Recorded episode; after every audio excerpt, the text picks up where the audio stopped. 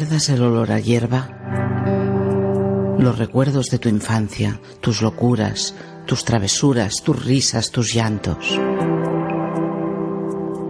¿Quieres escucharlo? Retrato Sonoro. Un podcast de Fidel.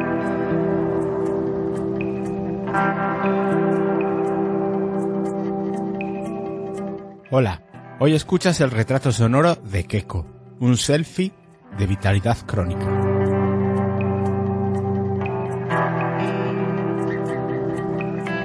y descontento. Pero quiere decir que, ¿por qué tenemos que venirnos abajo? Si estamos aquí dos días, dos días que estamos, si, si por lo menos uno y medio lo pasamos bien, a gusto, y evidentemente mi familia, es mi columna vertebral.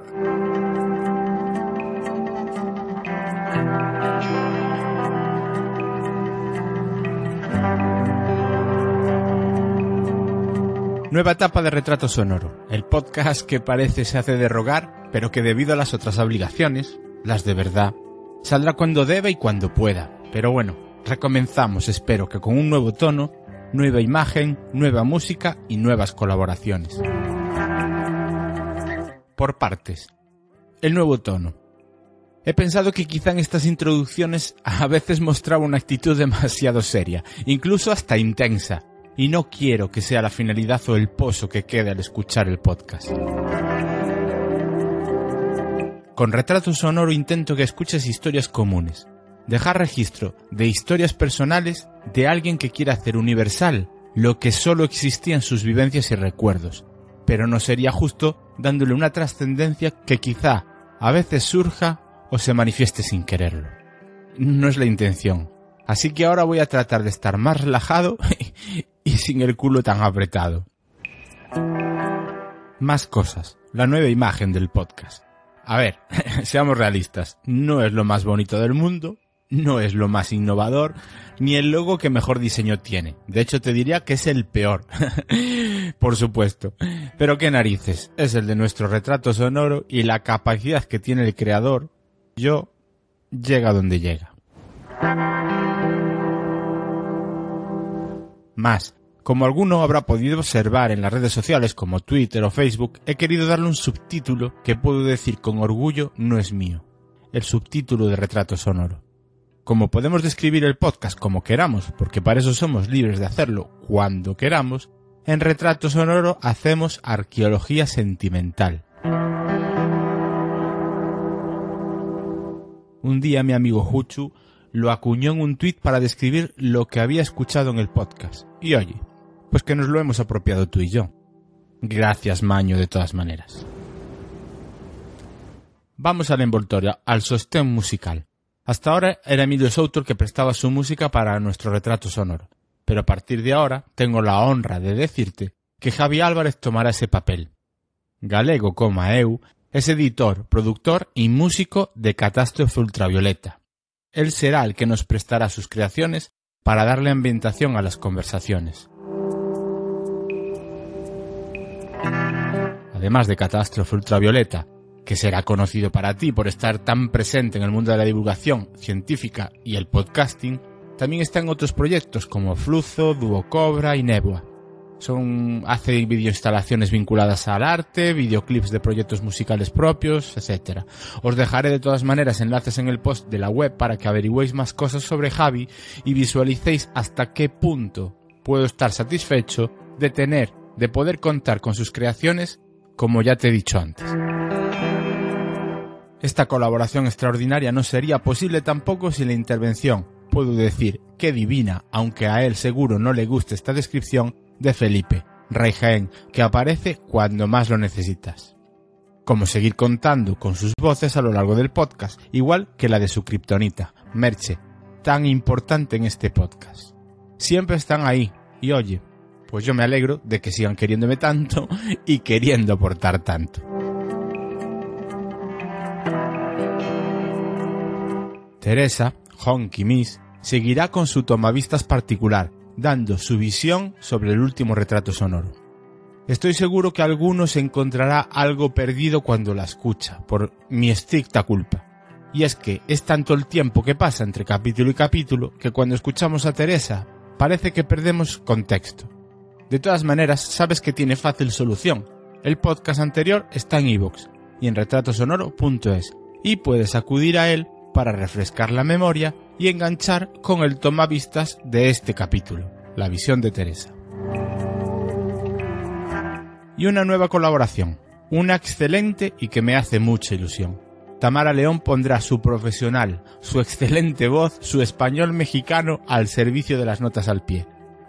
A ver, lo hago para no aburrirte y relajar tus oídos de mi presencia durante todo el podcast. Y en este reparto de tareas, a Tamara, que lo hará de manera estupenda, le dará a Retrato Sonoro el contexto que necesita con un tono mucho más profesional, más presencia, mm, empaque y con la calidad que merecen las personas que se ofrecen a contarnos sus cosas, y a ti que escuchas, que creo mereces lo mejor que pueda yo ofrecerte. Y Tamara León lo es. Bienvenida. Te dejo ya con el tomavistas de Teresa sobre el retrato sonoro de Carol y el angustiómetro. ¿O era el asfixiómetro? Esa sensación está ahí, cada vez. Da igual que pase el tiempo, no se diferencia mucho de la que tenías cuando acababas de sacarte el carnet de conducir y objetivamente podías liarla por pura inexperiencia. Cuando eras joven y la autoridad te imponía por mera cuestión cronológica. Aquella angustia inexplicable al pasar por la rotonda en la que había parado el coche de la Guardia Civil para hacer el control de alcoholemia. Tú no habías bebido, nada, pero cruzabas los dedos sobre el volante, rogando a ese Dios del que nunca te acordabas. Por favor, por favor, que no me paren, por favor, por favor. Funcionó. Nunca te pararon, pero no por eso te relajaste. Seguiste aflojando el pie en el acelerador, sin más motivo que el hecho de pasar al lado de un coche de la policía. ¿Por qué? ¿Por qué? Mucho han cambiado las cosas desde aquella milia obligatoria. Ya no lo es. Ahora hay mujeres, los ejércitos van en misiones de paz. Y sin embargo, ¿qué mecanismo de la precisión de un reloj suizo se dispara cada vez que te cruzas a uno de los llamados agentes de la autoridad, cuando tienes la conciencia y el certificado de penales totalmente impolutos? ¿El uniforme? ¿Las armas? ¿El simple concepto de autoridad? ¿El pasado que no viviste? El ejército quizás sea la máxima expresión de esa autoridad, de la fuerza de las armas. Y aunque nos quede lejos en el tiempo, el mundo sigue rodando con guerras dentro de él, aunque solo las veamos de refilón y podamos esquivarlas. Sabemos que están pasando y que podrían volver a tocarnos de cerca por esa absurda lotería que nos mantiene a salvo, o no. Y en ese circo de la muerte y el sufrimiento, los actores principales son ellos, los que van de uniforme, Quiero que no se me encoja el corazón, ni me pegue un pellizco el estómago cuando paso al lado de una pareja de señores de uniforme con arma reglamentaria al cinto. Pero no puedo evitarlo. Y hoy estamos con Keko, un selfie de vitalidad crónica. Eh, escuchas a continuación la conversación en la que hablamos de muchas cosas Keko y yo. Fundamentalmente centramos la charla alrededor de una enfermedad crónica, como es la insuficiencia renal, una situación que lo ata a una máquina en días alternos casi cinco horas diarias. Pero te puedo asegurar que a Keiko le sobran ánimos y ganas de salir adelante, como habrás escuchado en su frase del inicio del audio. En todo momento salen términos y situaciones vinculadas a la insuficiencia renal y a la diálisis. Te recomiendo que en el momento que tengas dudas acudas al blog de Keiko, adonavida.es, eh, un blog en el que ocupa gran parte de esas horas que pasa al lado de la máquina. Insisto, donavida.es aclaras y contextualizas cosas de las que vas a escuchar.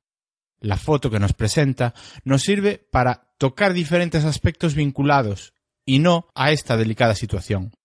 Recuerdos de viajes de infancia, acomodarse a una situación nueva no necesariamente buena, tratamientos médicos, situación de la sanidad pública, vida diaria y sus dificultades, Internet y redes sociales incluso, Un sinfín de temas que van saliendo durante más de una hora y media, que es el tiempo acomodado a la duración del podcast, porque con Keiko hubo charla para mucho más.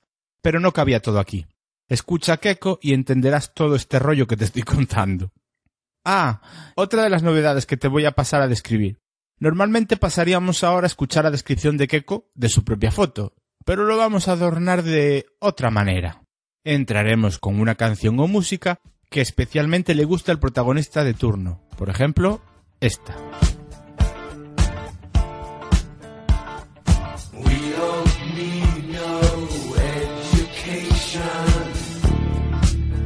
Quizá no pueda hacerse en todos los podcasts, porque quizá el invitado no sepa expresar o mm, ejemplificar en una canción una música que tenga ese sentimiento, eh, esos recuerdos. Pero bueno, se intentará. Keiko me ha dicho que en general la música es una parte muy importante de su vida, pero que esto que está sonando le hace sentirse especialmente bien, le relaja y le levanta el ánimo.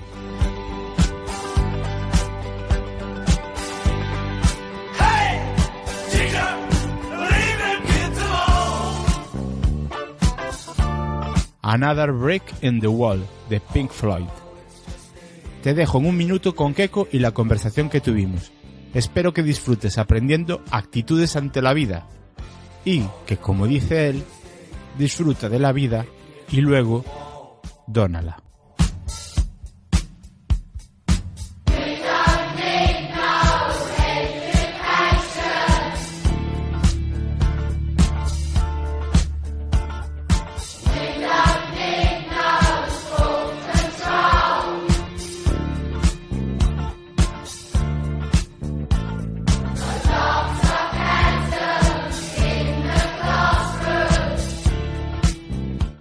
Foto es un selfie que me hago casi todos los días en diálisis, no todos los días, pero muchos días, en el cual aparezco, pues, eh, una forma de entrar en el blog para dar buenos días a mis seguidores, a los que me entran en el blog, eh, con los que interactúo con ellos y para que me vean que estoy bien en diálisis, me encuentro bien y puedo trabajar, puedo ver, puedo hacer cosas en diálisis, puedo, puedo escuchar música, puedo escuchar la radio, es lo que se ve en la foto. Ujú.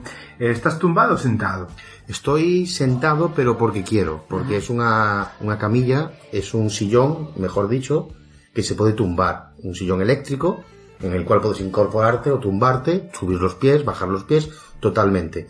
Lo que pasa es que yo estoy incorporado porque como estoy trabajando en, en el ordenador y estoy, pues, estar, que si estoy cansado, me apetece descansar, pues simplemente con dar el botoncito para atrás, descanso y listo.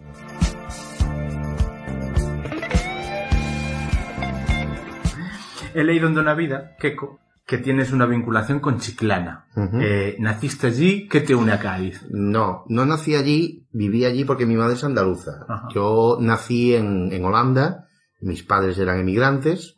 Cuando tenía sobre 9, 10 años, mis padres decidieron venir a España y de- decidieron irse al sur.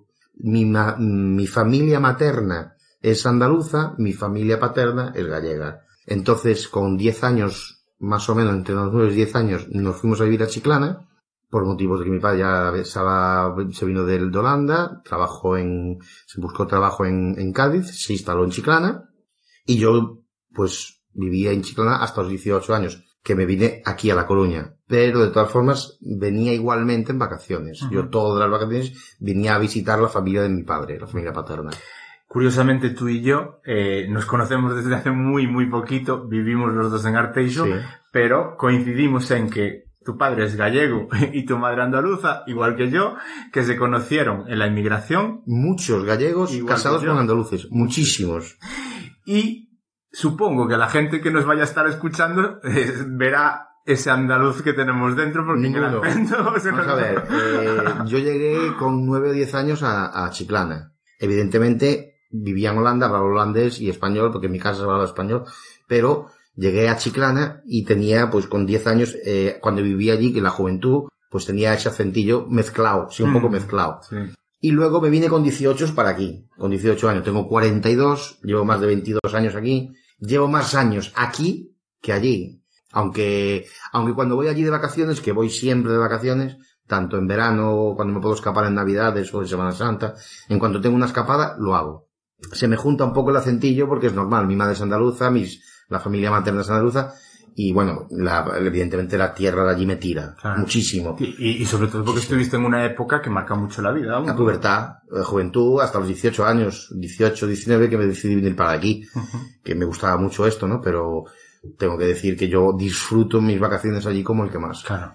Y en ese periodo de residencia en Andalucía, en, en Cádiz, en Chiclana, mm, has contado que venías en, periodo, en periodos vacacionales Siempre. aquí. Porque mi padre, la familia la tenía aquí. Su madre vivía en La Aracha, en La Coruña. Entonces nosotros veníamos de vacaciones. Cuando vivíamos en Holanda, hacíamos el recorrido completo, digamos. Bajábamos al sur a ver la familia de Andalucía. Cuando acabamos las vacaciones estivales en Andalucía, subíamos hacia Galicia, veíamos la familia paterna, nos instalábamos en la casa de los abuelos, tanto en un lado como en el otro, y luego cuando acababa el verano, pues para Holanda, a trabajar y el colegio. Y esos viajes en coche, porque me Pues estás hablando ya no solo los de Cádiz, Galicia, sino No. desde Holanda. Cádiz y Cádiz, Galicia, menudo. Galicia, eh, y te hablo de año 80, 81, que no había autovías y no había nada. Claro. Solo había autopistas en, en Francia, en, en países, aquí había O pocas. sea, se convertía en una aventura. Aventura, pero con, con recuerdos muy entrañables y con recuerdos muy bonitos. Y aunque ahora mismo tenemos unas comodidades que ahora bajamos al sur con toda autovía, con coches más grandes, con todas las comodidades, con aire acondicionado, con todo, pero aquello se convertía en una aventura, era bonito y una experiencia muy entrañable. Claro. Tengo recuerdos muy bonitos. Y de hecho ahora cuando viajo con mi familia, con mi mujer y mis hijos al sur, y voy a, y hago la ruta de la Plata, que es la más cómoda y la más, la que siempre hago, ahora la conozco en autovía, pero yo la conocía de carretera. Parábamos casi siempre en el mismo sitio, conocía los pueblos. Ahora ya no es, ahora es más frío todo, ahora es todo autovía. Pero a qué, a qué, a- y yo te hablo desde mi experiencia personal, ¿a qué intentas buscar esa misma sensación con tus hijos que tú tenías con tus padres? Siempre, siempre intento, eh, de, desde que eran pequeñitos, le pasamos por algún pueblo o pasamos por alguna zona y le digo yo, mira, este sitio, aquí parábamos cuando yo era pequeño, paraba con mis padres. ¿Qué pasa? Que con el paso del tiempo eh, se fue haciendo más autovía. Ya. Entonces ya no pasabas por los mismos sitios, pasabas por autovía. Entonces la autovía es muy cómoda, pero no es tan bonita. Ya. No es tan entrañable como la carretera. Y no te, no te Pasar por obliga, los pueblos. no te obliga a ciertas cosas. Claro. Y antes yo creo que, supongo que también lo vivirías tú, se paraba más en el borde de una carretera a disfrutar de una merienda y ahora pues te vas más Sí, sí, con una simple manta de cuadros y coger unos bocadillos y Claro. unos refrescos, que ahora ya es todo más área de descanso y que es, diferente, es más Claro. frío, pero bueno, también los tiempos han cambiado, entonces, y ellos ya llevan muchos años viajando, haciendo el viaje, estarán cogiendo sus experiencias para en un futuro seguramente Claro. Dirán, pues yo vine con mi padre, tal. Claro. Eso es una cadena. Es un, es una el cadena. ciclo sin fin. Es un Es el Rey. León, ¿no? Queramos o no queramos, es un ciclo.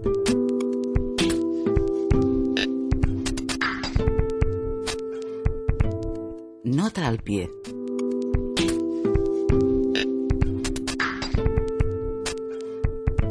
La emigración de la que hablan Keiko y Fidel fue la que se dio en España en los años 60 y 70 y que fundamentalmente se hizo hacia Europa.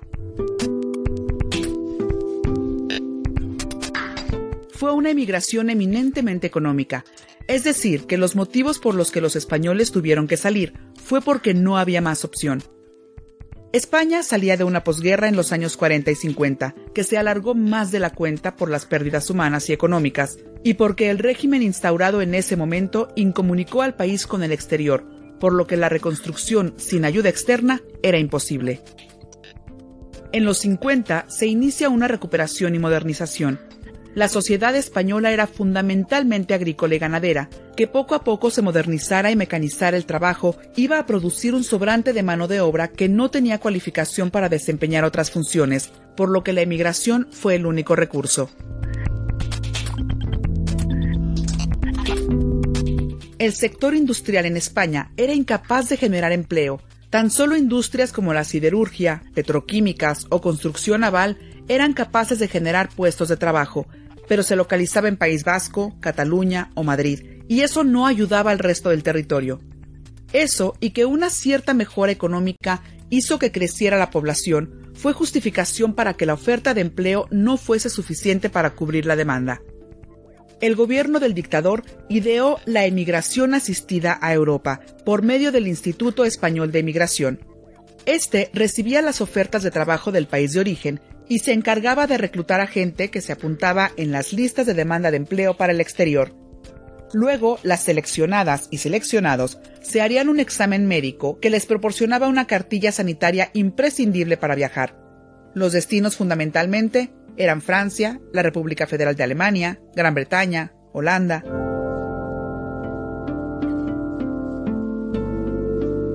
Durante este periodo, las cifras oficiales hablaban de que emigraron algo más de un millón de personas, que iban y venían, pues pocos se marchaban con un contrato de trabajo mayor a un año de duración.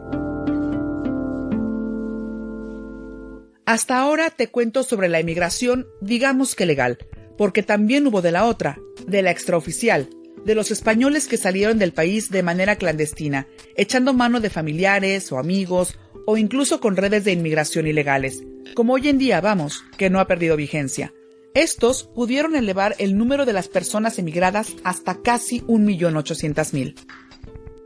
Por comunidades autónomas, Andalucía y Galicia fueron de las que más habitantes perdieron en pro de la emigración, por lo que no es extraño lo que dice Keiko sobre sus padres y los de Fidel, que muchos acabasen en matrimonio por conocerse en el país donde emigraron. Eran comunidades pertenecientes en aquel momento a la España menos desarrollada, con índices altos de natalidad y lógicamente provocaba que el paro fuese mayoritario.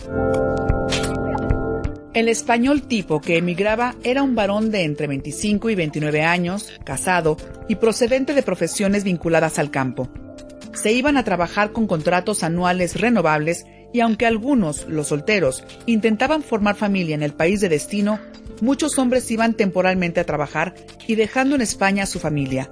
Fundamentalmente, encontraban trabajo en el sector primario y secundario, sobre todo artesanía, industria o construcción.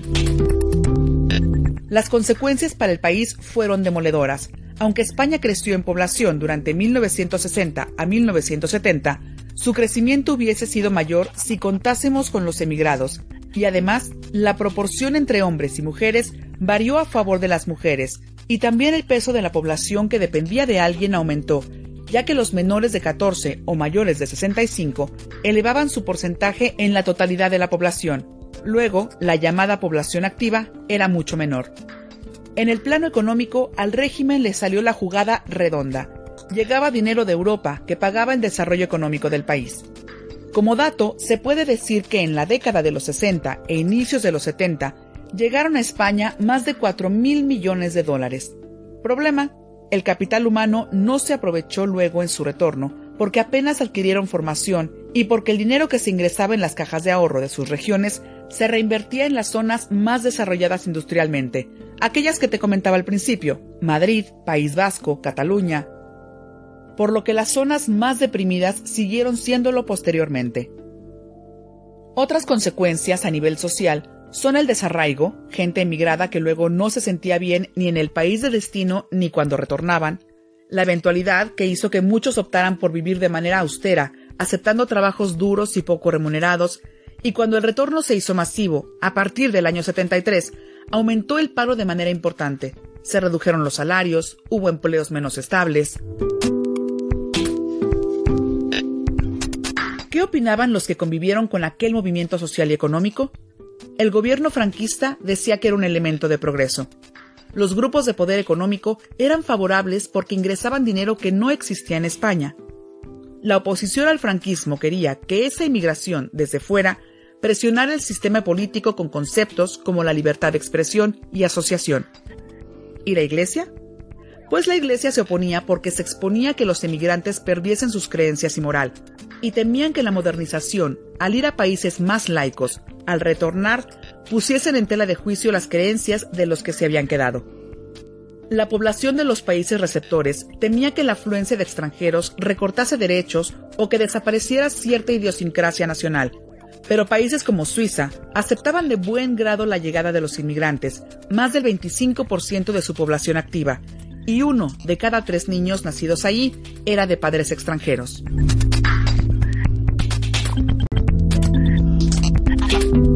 Con 19 años te vienes para Arteix. Sí. Pero Eh, No, para la Aracha. Para la Aracha. Para la Aracha. Para la a estudiar. Bueno, cumplí los 19 aquí. Me vine en septiembre del año 93. Ujú. Pero antes de eso, hiciste tu adolescencia, pubertad y tal. En Chiclana. ¿Qué diferencias notas? Porque ahora la- los que están haciendo ese camino son tus hijos aquí, es decir, en Galicia, con un ambiente diferente, diferente por la forma de ser de la gente, por el clima, por un montón de cosas. Claro, eran otros tiempos. Eran otros tiempos. Claro, yo no sé, así a grandes rasgos, ¿qué diferencias notas entre esa juventud, adolescencia tuya y la de tus hijos? La de, la de la que pasó en el sur. Sí. Vamos a ver, no porque la pasara en el sur, sino por aquí también pasaría lo mismo, evidentemente. Yo creo que lo más que ha cambiado hoy en día ha sido mm, Internet. Todo, cualquier cosa que englobemos o hablemos del tema, es, es que hoy en día Internet es un abanico y tenemos ahí un, un abanico de, de- de cosas que, que no la teníamos antes. Antes se jugaba más en la calle, se jugaba más, era, era otra, creo, creo que se jugaba más de otra manera. Hoy en día está todo, pues, eh, Ha cambiado mucho, ha cambiado mucho el hábito. de- el hábito diario es, es diferente, es diferente. Hoy en día un niño de 15 años pues tiene internet en la mano, tiene móvil, tiene ordenador, tiene todo. Nosotros teníamos una pelota. Pues jugar al escondite, jugábamos a... Con 14 años yo era un niño. Hoy en día hoy un chaval de 14 años ya es mucho más maduro. Claro, ya. Y es más... Porque tiene la información directamente en la mano. A mí no se me ocurría con 14 años preguntar cosas a mis padres. Y seguramente que mi padre con 14 no se lo preguntaría a mi abuelo Ya. que eso va todo en ciclos, ¿no? Es lo que pienso yo. Entonces, yo sé cosas que no tengo que explicarles a mis hijos, porque ya lo saben. ya. Claro. Es lógico, tienen, tienen la información en la mano. Tienen ventajas. Tiene sus ventajas. Yo digo, yo siempre digo lo mismo. In- Internet tiene sus ventajas, bien utilizado, no tiene por qué crear problemas. Ahora, si tienes un chaval que está todo el día enganchado, ahí vienen los problemas. Pero bueno, Te vienes con 19 años. sí, recién ¿Por qué te vienes y qué haces? Bueno, mm, me vengo por varios motivos. Uno de los motivos es porque la tierra me tiraba y tenía la familia paterna aquí, tenía muchos primos eh, y me gustaba. Lo típico, en Galicia, como en Galicia, bueno, en Galicia me encanta, pero también tengo que decir que me gusta Andalucía, ¿no? Pero a mí me, como, venía de vacaciones, disfrutaba las vacaciones aquí, entonces cumplí la mayoría de edad, los estudios allí hice bachiller, como no iba a hacer carrera universitaria, no hice COU, de aquella no estaba la- con la nueva normativa, aquella era bachiller y COU, decidí hacer relaciones públicas y emprenderme pues una vida, estudiar y trabajar y buscarme la vida. Tuve la gran suerte de que me salió bien y me apareció trabajo. Entonces, ya claro, con trabajo y con nada, con 22, 23 años y con trabajo, pues es difícil ya moverte. Ya tienes unas amistades arraigadas, ya tienes... eh, Te estableces. te Este estableces, evidentemente. Quieres una estabilidad. Trabajaba también mientras que estudiaba, porque claro, yo marché muy jovencito. Mis padres en ningún momento me, me- me pusieron ningún problema. Lo único que me dijeron fue yo mm, te ayudaré en todo lo que quieras para los estudios, pero tus vicios y tus cositas, pues oye, si te vas de casa, pues tendrás que pagártelos tú. Y evidentemente eso me hizo formarme también y me parece muy bueno. Entonces, eh, durante la época que estuve estudiando en Coruña, que fueron dos años y medio, no llegaron a tres, trabajaba en la noche, pues los fines de semana. Trabajaba la noche, me ganaba mis, mis pesetillas y me daba pues para tener mi, mi dinero, porque no vivía con mis padres, vivía en casa de mi abuela. Que tenía la suerte que tenía mi abuela en la racha. Y después de, de ese, de de tiempo, tuve la gran suerte también que me contrató el corte inglés. Trabajé cuatro o cinco años y cinco años creo en dos centros, en Coruña y Santiago. Inauguramos el corte inglés de Santiago. Una experiencia muy bonita y tal. Pero mm, se me hacía un poco pequeño, ¿no? Entonces yo quería salir a la calle. Pero en el corte inglés vendi- vendi- Vendiendo, siempre vendedor, siempre. Yo fui vendiendo. Yo Tú siempre eh, siempre me gustó la venta. Eh, hice lo de relaciones públicas, marketing y técnicas de venta Sí. y, y trabajaba de camarero, pero la venta era lo que me llamaba. Me contrató el corte inglés, muy, mm, tengo que decir que cogí muchísima experiencia, hice cursillos de vendedor, fui a Madrid a hacer formación, bueno, muy bien. Era otros años también, era, estamos hablando del año 96, 97, eran otras épocas también, eran otro, otros momentos. Pero, mm, después de cinco años trabajando en el corte inglés, no es que estaba estancado, pero mm, como que quería algo más, ¿no? Como que quería crecer, como que quería, entonces decidí marchar. Como tenía mm, ya pareja de aquella, ya tenía pareja, pues decidí marchar y estar unos meses en casa, pues buscándome algo que me convenciera. Y lo que hice fue buscar trabajo de comercial, que era realmente lo que a mí me gustaba. Trabajar en la calle, vender. y entré en una empresa, una multinacional alemana, que, sí- que aquí es en España, desde hace muchísimos años, y la verdad que estuve pues cerca de los 10 años hasta que eh, tuve un problema de la salud. Vale. Eh, en ese tiempo en el que mm, vuelves con 19 años, te formas, empiezas a trabajar. Mm, Ya has contado que venías de vacaciones. Ujú. Eh, supongo que esas amistades vacacionales las tenías. Sí, ¿Te costó abrirte a más gente? Aunque mm, mm, me imagino por dónde irá la respuesta, por esa querencia a las relaciones no es públicas. por decirlo, pero para nada. O sea, para nada. Tuve una gran facilidad, tuve una acogida muy grande donde fui. Era un pueblo pequeñito, con éramos cuatro. Nos conocíamos, eran cuatro pandillas. Eh, te estoy hablando hace de 23 años en la Aracha, que éramos cuatro pandillas. Ya. Entonces, llegas de fuera, vienes con 18, 19 años y eres más conocido porque eres uno que viene de fuera. Claro. Aparte, a mí me gusta, pues, entablar, eh, alternar, hablar, conocer. Trabajé en la noche, allí también, entonces quieras que no, pues, conocer más gente. Yo ya tenía familiares, primos, que ya me presentaban hasta. Entonces yo ya conocía de las vacaciones, pero cuando yo me instalé aquí, fue cuando más realmente conocí gente. Eso, Muchísima pues, más gente. Además, eh, para el que no lo sabe, que va a ser casi todo el mundo que nos escucha, porque nos escucha mucha gente fuera de esta zona, eh, viviste y trabajaste mucho en ambientes nocturnos por excelencia Sí, en nuestra zona. sí, que la- es que era la- a donde la la, época gente dorada. salía, exactamente, donde la gente se iba de marcha En ya, la época dorada, vamos a ver, yo llegué en el año 93 y trabajé de camarero pues en una discoteca muy conocida, no sé si se puede decir, o Sí, en la discoteca Pazos de la Aracha, trabajé dos años allí y incluso salí, salía de allí y me iba a otro local de Carballo. Claro. Y la noche, claro, conoces a muchísima gente. Mientras que estudiaba durante la semana, el fin de semana lo echaba mm, trabajando. Conocías gente, aún salías de trabajar y aún ibas a, a alternar con gente. Quiero Claro. decir, me acuerdo que en aquella época estaba como todo muy viernes tal sitio, Sí. sábado Pazos, domingo Vértigo, o, o era más o menos como una ruta que había Sí, que sí, hacer. sí, sí. el viernes ibas al bosque, Claro. por ejemplo. El sábado si ibas a tal sitio, salías de Pazos ibas para Carballo. El domingo, o a, o a Coruña, si querías acabar en Coruña. Había de todo, ¿no? Sí, sí, sí, sí, sí. Entonces, eh, conocías a la gente de Arteixo, de La Lacha, de Palo Saco, de, de todos. Y era muy curioso porque yo me acuerdo cuando trabajaba en la discoteca, era muy curioso que estaba dividida como por zonas, ¿no? En esta zona estaban los de Arteixo, aquí estaban los de La Lacha, aquí estaban los de Payo Saco, aquí estaban... Y era como muy... Sí, que conocías, llegabas Sí. a conocer mucha gente, pero aún así la gente se subdividía en sus grupitos eh, más. Aquí estaban los de ¿no? Pastoriza, aquí estaban los... Yo tuve la gran suerte de que conocía A, to- a, de cada grupo. cada grupo. Porque tenía amigos de Pastoriza, tenías ami- tenía un compañero que estudiaba conmigo en Relaciones Públicas eh, que era de Pastoriza, eh, tenía amigos compañeros de la Aracha porque trabajaban en la discoteca o porque eran amigos de la pandilla, Claro. tenía gente de Arteixo porque a lo mejor tenía una amiga o una... O sea, era, era muy curioso, ¿no? Era una etapa- fue una etapa muy bonita. Claro. Fue una etapa muy bonita. Antes comentabas también, y esto como curiosidad, era eh, la, la, la Vértigo los domingos era la iniciación, yo creo que para mucha Sí. gente porque cerraba prontito, creo. Sí, abrían por Y- la tarde temprano. claro, yo me acuerdo que la, la época que yo, la época que yo cogí, yo creo que tuvo varias épocas, pero de la época que yo cogí, yo creo que abrían a las 7 de la tarde, o a las 6 de la tarde. sí. Entonces ibas allí después de comer, el domingo, llegabas allí, te juntabas con tus amigos de la pandilla, ibas hacia, hacia allí, y echabas allí a las 10 de la noche, a las 11 ya se estaba todo cerrando. Sí, Los que podíamos seguir, o los que querían seguir, una cuestión de edad, claro. te iba, claro, cuestión de edad, o de movilidad, Sí, de sí, coche. también, también. Te ibas a Carballo o te ibas a Coruña, a acabar la noche, Incluso hasta Carral.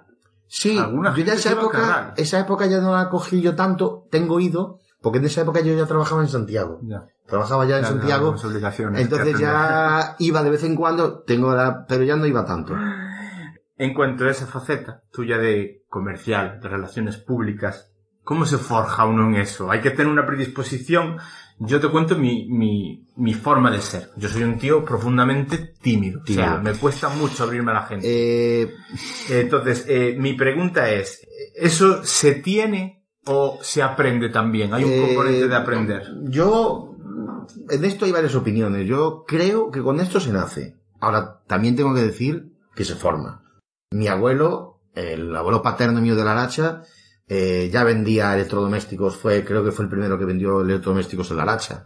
Eh, te estoy hablando de hace, a lo mejor, pues no que sé, en los años, pff, no te puedo decir, Sí. en los 40 o Sí, por ahí, 50. 50, sabe Dios. Pero yo creo que eso es que naces. A mí me gusta. Me gusta hablar, me gusta estar con la gente, tengo muchas amistades, conozco mucha gente, me gusta el trato diario con todos los trabajos que he tenido y todo lo que he hecho ha sido con trato al público, tanto de camarero como de vendedor, como cuando me ganaba mis perrillas en Cádiz, eh, después del instituto me iba al campo de golf con los golfistas a ayudarles para, para que me dieran una propina, de camarero, o sea, siempre estuve al público, siempre. Ujú. Y luego, si aún encima estudias eh, relaciones públicas y técnicas de venta, pues eso te da... Otro, otro plus. Yo creo que tengo la facilidad de abrirme rápido a la gente. Claro. Tiene sus problemas también, te llevas tus palos también con la gente. Pero bueno, me ha salido más bien que mal. Pero precisamente esa apertura que tienes tú a la gente quizás también te hace mm, mm, tener unos mecanismos de defensa ante la posibilidad de surgir esos palos. Porque yo es lo que te, quería comentar.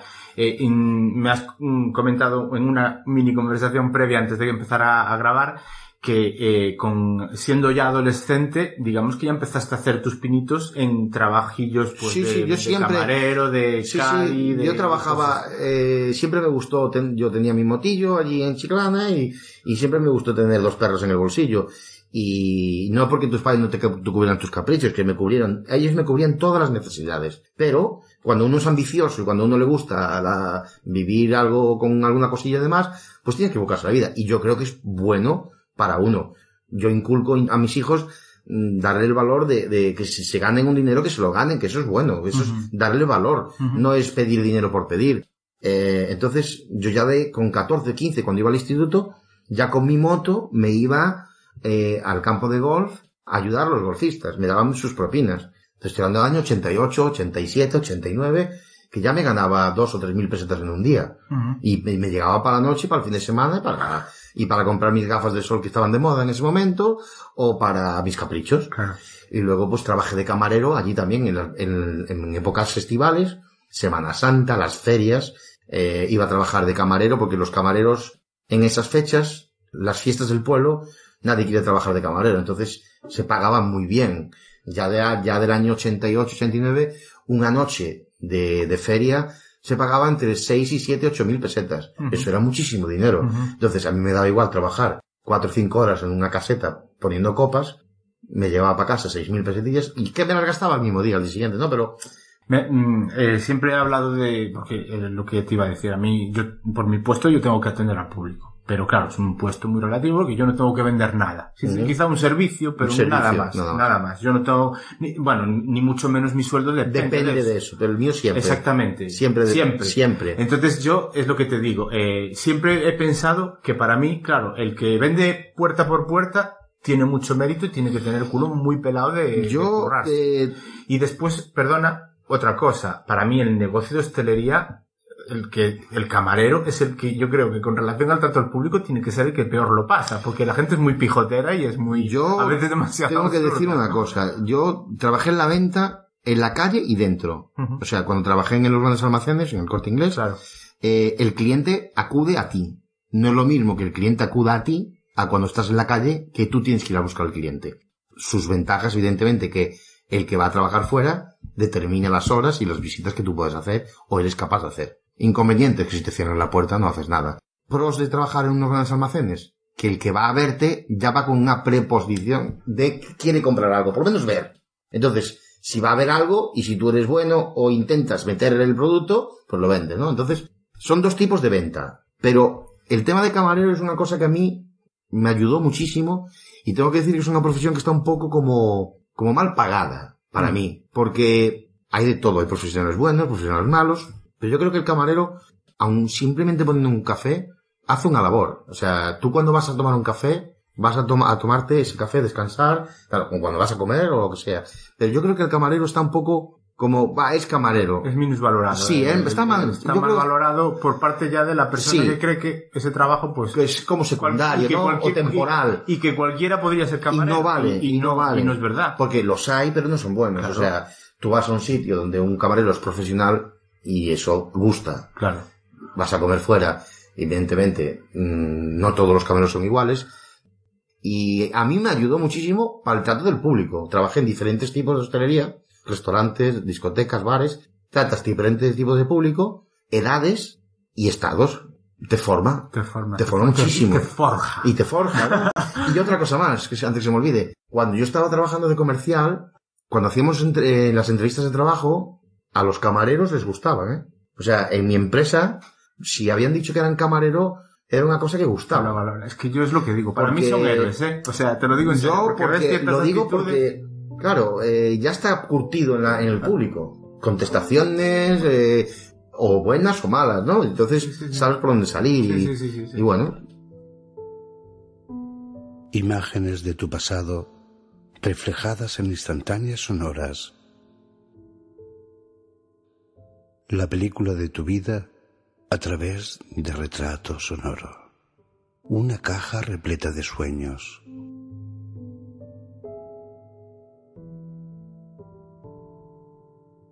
¿Cuándo empiezas a notar que algo en tu salud no funciona bien?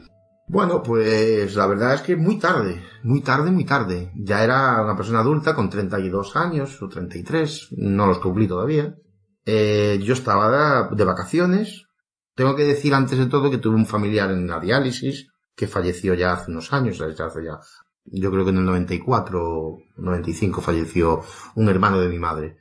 Yo estando aquí estaba bien, trabajaba, tenía mis hijos, mi familia, mi casa, lo, todo, una vida totalmente de lo más normal. Y estando de vacaciones un año, me encontré mal. Yo todos los años en mi empresa hacía una revisión médica, un trámite de, anual, que es lógico, ¿no? Pero ese año, por circunstancias del viaje, lo pospuse y dije, bueno, pues a la vuelta de las vacaciones hago, hago la revisión. Pero estando en las vacaciones, allí en, casa de mis padres, en, en La Barrosa, me empecé a encontrar mal y bueno, me preocupaba un poco, ¿no? Porque tenía los pies como hinchados, zonas dolores de lumbar, dolores de cabezas muy prolongados, echaba un día bueno, tres malos, me estaba preocupando, ¿no? Entonces decidí, mi madre ya me lo dijo, mi mujer, ¿verdad? que cuando llegara a casa, a Arteixo, que por favor hiciera un- una revisión médica, ¿no? Eso fue verano del 2005.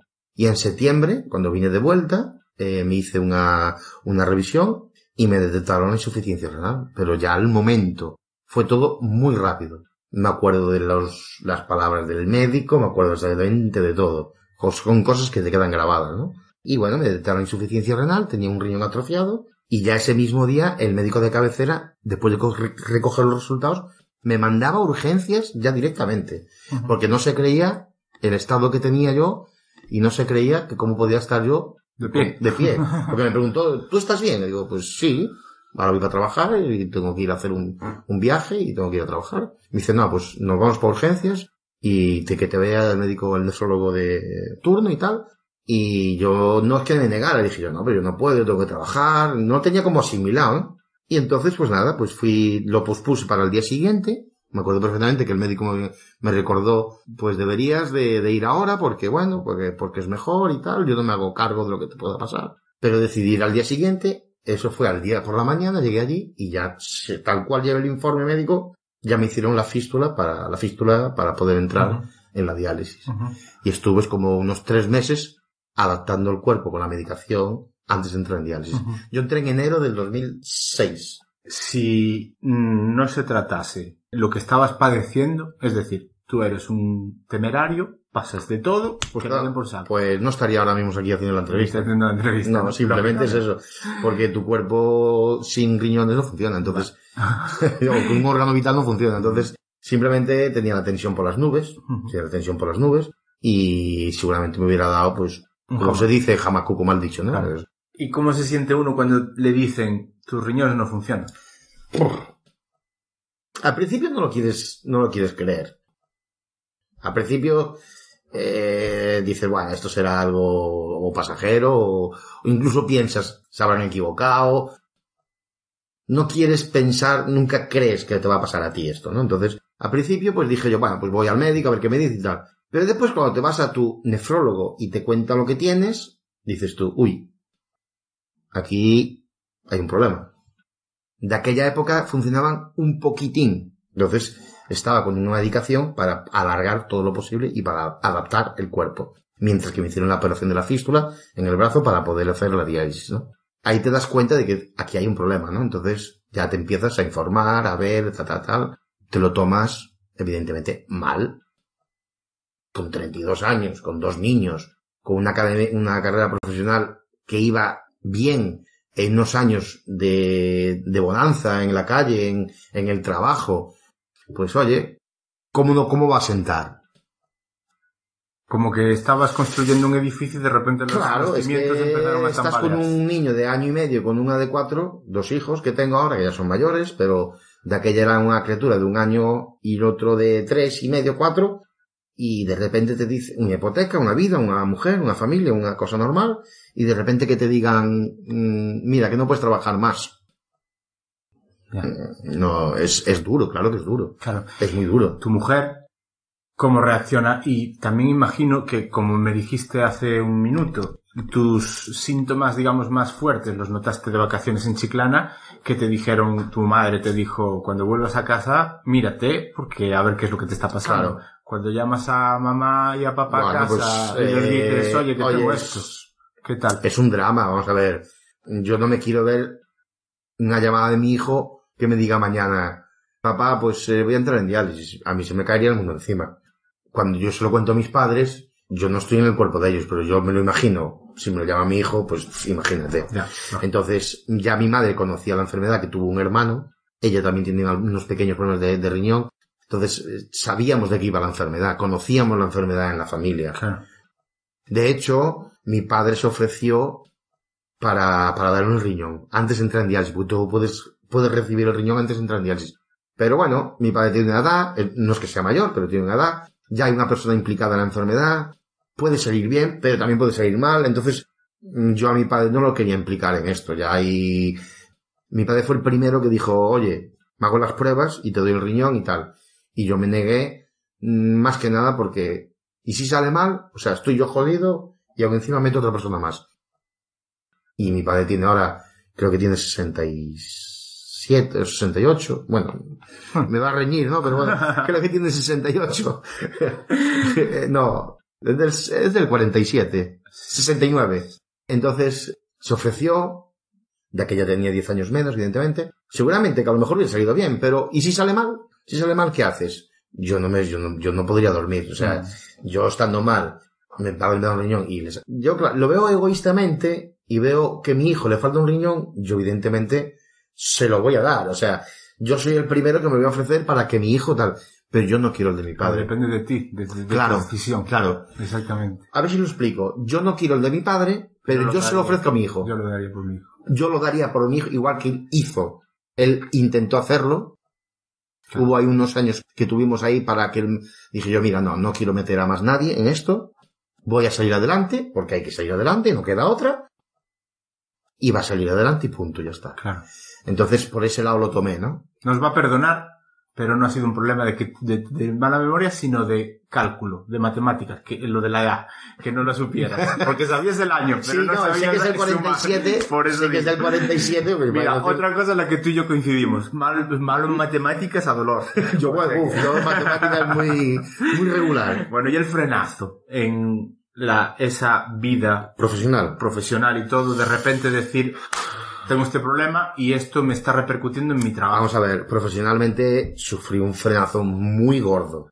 Yo entré joven en la empresa esta de comercial, pasé por varios cargos en la empresa y cuando llevaba unos años la, empresa me ofreció un puesto para subir profesionalmente, ¿no? Un jefe de grupo o como lo, un jefe de equipo, como lo quieran llamar. Iba todo de maravilla. Joven, eh, con trabajo, eh, y que te digan que tienes que dejar de trabajar, dices tú, uy, no, no lo, no lo, no lo quiero asimilar. De hecho, yo empecé la diálisis de noche para poder trabajar durante el día.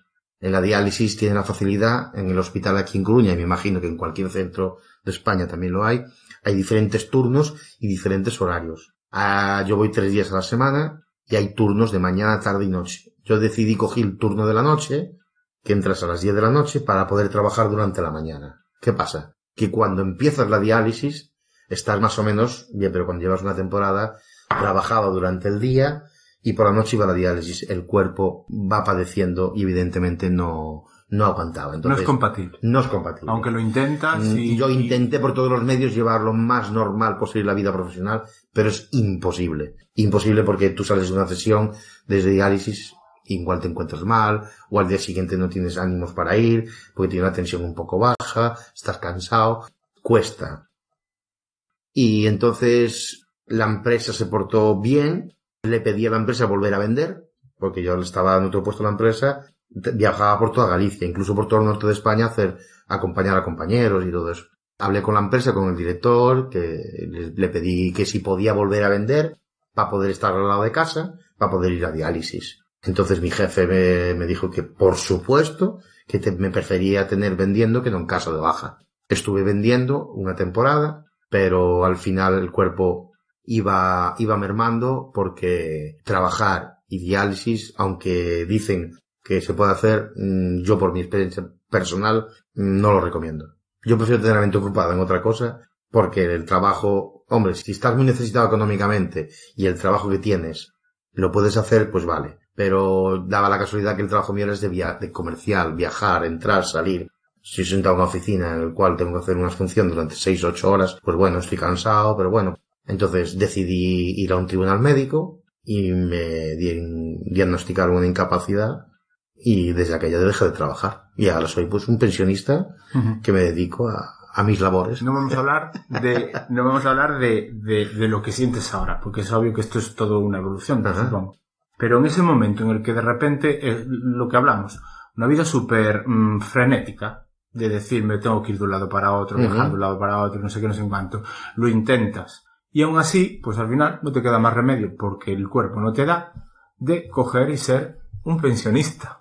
Ese primer momento Puf, mira, eh, es ¿Cómo curioso, lleva? es curioso. a- los que llegan a 65 años están deseándolo. Claro, 67, no, no, o con, pero- cin- o con 60. Exactamente, pero, Pero- en tu caso son 30 y... Pero es curioso porque cuando yo fui a hacer el tribunal médico, a pasar el tribunal médico para detectar el grado de minusvalía, perdón, de, incapacidad, luego la minusvalía es aparte, ¿no? Eh, yo tengo un grado de minusvalía, pero aparte es la incapacidad. Cuando me hicieron el tribunal médico, ya automáticamente ellos decidieron que tenían una incapacidad permanente absoluta.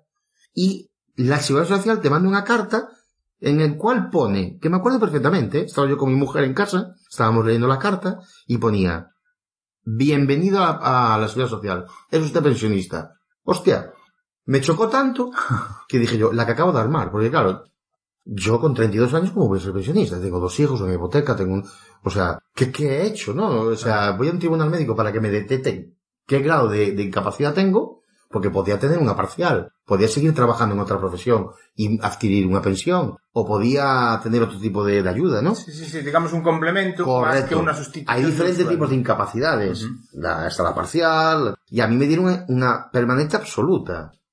Y ya automáticamente te dan de baja en la empresa y automáticamente eres un afiliado más a la, a la social y Con, con derecho a inserso. Con- pues sí, ahora, ahora sí, ahora sí, hablé con A los viajes sí, sí, sí, pues sí, aunque no tenga los 65, ahora se puede hacer. Eh, sí, que es verdad, sí. Entonces, recibí la carta y la abrí. Yo miré a mi mujer, mi mujer me miró a mí y dije yo, uy, yo mañana mismo voy a la oficina a ver qué pasa, porque es- esto no puede ser. Yo no quiero ser pensionista con 32 años, ¿no? No quiero asimilar. Yo prefiero seguir haciendo otras cosas, ¿no? Y fui al día siguiente a la, a la oficina de seguridad social que me correspondía y tal, y me explicaron, dicen, usted tiene un problema de insuficiencia renal, es crónico, y esa enfermedad acarrea una incapacidad permanente absoluta. Y es lo que usted tiene. Y ahora hay que adaptarse, pues, a la pensión, a los años cotizados, y a lo que le corresponda. Y cuando te viene una persona y te dice eso, pues dices tú, pues, pues, ¿qué voy a hacer? Y te vienes a, te tienes que venir arriba porque tienes la familia que echar adelante y no te queda otra. Ujú. Eh, Pero es duro, ¿eh? Sí. Es duro ver la carta. Abrir la carta me, me impactó, sinceramente, porque pone bienvenido a... me hizo mucha gracia, ¿no? ¿Qué, es lo que hablamos? Que depende de la etapa vital, pues estás deseando que te llegue una carta de ese estilo o no, porque sabes que tú tienes mucho Correcto. recorrido todavía por, por andar. Pero bueno, en las charlas previas a- antes de llegar aquí, eh, me has dicho que vas a diálisis lunes, miércoles y viernes. Ajá. Cuenta un poquito cómo es el proceso de diálisis y lo agresivo o no que es para tu cuerpo. Algo has comentado porque has dicho que acababas, acabas más o menos derrotado agotado. y- Bueno, sí, eh, si la sesión, vamos a ver, si la sesión va con normalidad, no tienes por qué hacer nada más. O sea, puedes hacer cualquier tipo de actividad, siempre y cuando no sea actividad de esfuerzo físico. Yo voy cuatro horas y media. Yo empecé con cuatro, luego cuatro y media, luego subí a cinco, luego me bajaron a cuatro y media. Eso lo determina tu nefrólogo, tu médico, con respeto a tu peso, tu, bueno, ellos van determinando, el profesional ya se dedica a tu- estudiar tu organismo, ya te dice, bueno, pues tú te hace falta cuatro horas, cinco horas y tal. Mal, mal no lo pasas realmente. Hay gente que sí, hay gente que lo sufre. Hay gente que tiene no solo la insuficiencia renal. Eh, tú entras en una insuficiencia renal por varios motivos. La mía fue porque tenía un riñón atrofiado, y, pero hay gente que entra porque es diabética. O porque una intoxicación. Hay gente que tiene este problema y le he añadido otro más. O sea, Eh, Perdona, la intoxi- la intoxicación me dices que es un... alimenticia, por ejemplo. Y, y ya te fastidia los riñones. O cualquier órgano. Tú puedes tener una intoxicación Sí, sí, ya, de ya, ya. setas y Claro. tomarte unas setas que estén en mal estado Y te chafa... y te chafa un hígado o un riñón. Y si te fastidia un riñón y da la casualidad que el otro está mal, pues no te queda otra que entrar en diálisis. O te trasplantan. Entonces, tú puedes entrar por varios motivos. Yo dentro de lo malo, dentro de mi problema de, de salud, solo tengo, que no es poco, solo tengo la insuficiencia renal. Puedes hacer una vida, entre comillas, normal. Hombre, hay días que estoy cansado, sales agotado, entras con un peso, sales con otro, el cuerpo pierde 2, 3, 4 kilos en la sesión de diálisis, de líquido, porque al, al no orinar, pues eh, eh, te tienen que sacar el líquido en la diálisis. Entonces, eh, si tú entras con un peso, 90 kilos, por ejemplo, pues tienes que salir en 86, esos 4 kilos los pierdes en 4 horas. O sea, o 3 kilos, o 2. No es recomendable llevar mucho peso, ¿no? Cuanto más peso lleves, peor para ti. El corazón sufre y hay muchos problemas, ¿no? Y tú si haces el tratamiento como más o menos eh, se, se hace, no tendría por qué haber problemas. Digamos que en sus tiempos, quiero pensar, era una enfermedad que se lleva a la gente por delante, en sus tiempos, Sí. pero que hoy en día, con los avances que hay, tanto a nivel eh, Se las llevan, pero tardan más. tarda más, quiero decir, pero se ha convertido en una enfermedad crónica. Sí. Es decir, tratable, que se tiene muy pendiente, Sí. que hay que estar encima, pero que, hombre, alargas mucho eh, la calidad, tanto la calidad como... Mm. Yo como tenía la- un, un médico que se jubiló hace dos o tres años, un- mi médico, mi nefrólogo de diálisis, que para mí me ayudó muchísimo. Mm, ¿Lo puedo nombrar o...? Sí, sí, sin problema. Es para mí médico fue, un- doctor Moncalián, para mí fue, eh, sinceramente, pues, una de las personas que más me ayudó. Yo entré, pero estaba un poco pez en la enfermedad, ¿no? En, en el tema. Y él decía, me explicaba una de las veces, me, hizo mucha gracia, más, me quedaba mucho, era una persona muy inteligente. Tengo que decir que era un profesional de verdad. Y me hizo mucha gracia una de las frases que dijo él, cuando yo entré en diálisis, de las enfermedades que hay, yo sí tengo que levantar la mano por una, es la de insuficiencia renal. Lo dijo porque, claro, hay cosas peores. Ah, Yo voy todos los días al hospital, bueno, todos los días, tres días, y veo tantas cosas que digo, Dios mío, déjame como estoy. Porque Claro. ves tantas cosas, y ya solo como compañeros, ¿eh? Sí. Ya, los- ya solo en la misma unidad. Ves compañeros que están muchos peores que tú. Los hay mejores. Pero tienes que mirar más hacia atrás y decir, valorar qué es lo que tienes, ¿no? Decir, estoy bien, voy a seguir adelante porque mira que la gente que viene detrás, que hay gente que está muy mal. Ya no solo, eh, incluso con el problema de salud, y cada, cada uno, somos 60 o 40 los que hayamos allí en la sala, y cada uno tiene un problema de individual, familiar, o sea, esto es un mundo. Entonces, lo que para mí eh, lo llevo de una manera, un compañero mío de diálisis igual lo lleva peor. Y él me decía, dentro de lo malo, es una enfermedad en la que puedes decir, pues oye, Tiras para... tiras para adelante. Claro. Siempre y cuando hagas, no sé si lo he explicado antes, pero la diálisis consiste en tres puntos fundamentales. Primero es la el tratamiento en sí, que es la diálisis, puede ser a través de la máquina o puede ser de diferente tipo de diálisis. Yo hago, la, yo hago la hemodiálisis, la medicación y la dieta. Si esas tres cosas las haces adecuadamente, dos de ellas dependen del paciente, que es la dieta y la medicación. La tercera depende de, del, del profesional de la diálisis, que por norma general suelen ser muy buenos.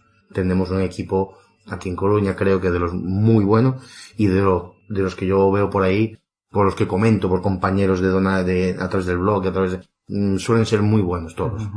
Y luego si tú haces en tu vida particular la dieta más o menos bien y la medicación más o menos bien, los tres puntos hacen que tu vida sea más llevadera. Claro, eso que, que comentas, el tema de tener que estar sí o sí, tienes unos días marcados y hay que respetarlos porque depende de tu vida. O por lo menos una, la salud diaria que esté lo mejor posible. El que te eh, vea en redes sociales y estas cosas, va a haber un queco que le gusta salir, ir a Chiclana, ir a un montón de sitios, y ahí hay que seguir haciéndose la diálisis. Sí, sí, sí, ¿Cómo solucionas eso y qué- cómo te ayudan eh, eh, para, para solucionar eso? Antes de decir esto, antes de decir que lo hago, tengo que decir que no todo el mundo lo hace. No todos los pacientes de diálisis viajan. Muchos sí, más la gente joven. Claro. Compañeros míos de diálisis de mi edad o menos son los que más suelen viajar. La gente más adulta, más mayor, no suele viajar. ¿Pero por miedo o por esa costumbre ya por ser No lo sé. mayores o...? Mm, Yo creo que influye todo. Eh, influye el miedo, influye pues que están ya a otra estabilidad, tienen otra vida, tienen una edad, tienen sus hijos ya mayores en casa, yo qué sé. Cada persona es un mundo y una circunstancia, ¿no?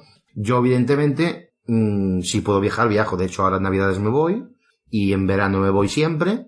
Tengo que decir que te lo ponen muy fácil, tanto en la, en la diálisis, en la unidad, como el Sergas, Sí, el servicio gallo de el. Servicio de Salud, perdón, pasa que para decir que es, pues te dan todas las facilidades, simplemente dices el destino y las fechas las que vas a ir, ellos te aportan toda la información, llevas tu documentación y te presentas en la unidad de diálisis que te toque. Normalmente te dan el sitio más cercano a tu destino. Si te vas a, a Madrid, a, un, a la zona céntrica, pues te darán el hospital más, más cercano. Yo las veces que he viajado, y ha sido bastante, en ningún caso he tenido problema y en ningún sitio me han dado problema, al contrario. Y mientras estás haciendo esa diálisis, ¿en qué empleas ese rato? Porque has dicho que ahora mismo estás en cuatro horas y media, ¿no? Eh, sí, Más cuatro horas y media. Pues claro, Entre eh. las nueve y salgo a las y media. Es- Son muchas horas. Es mucho rato. Pero se pasa rápido, ¿eh? Se pasa rápido. Yo en el blog tengo una entrada que se llama ¿Qué se puede hacer una diálisis? Y la verdad es que se puede hacer muchas cosas, más de lo que nos pensamos. Eso es muy personal. Pero para mí, lo importante es tener la mente ocupada. Ya no solo en la diálisis, sino en cualquier la vida diaria, ¿no? Pero en la diálisis, por ejemplo, unos leen, otros duermen, otros ven la tele, otros escuchan radio, otros hablan entre compañeros, que tenemos un compañero a un metro, tenemos, somos una sala, que estamos compañeros y tal. Y yo, pues, como soy enganchado de las redes, como me llaman y como me gustan mucho las redes sociales, me he creado un blog y pues trabajo en el blog mientras que escucho radio, busco información. Que si estoy cansado un día, pues cojo el botón del, reclan- del, del sofá, lo echo para atrás y me, y me pongo a dormir. Porque estoy cansado, y ya que estoy cansado, evidentemente.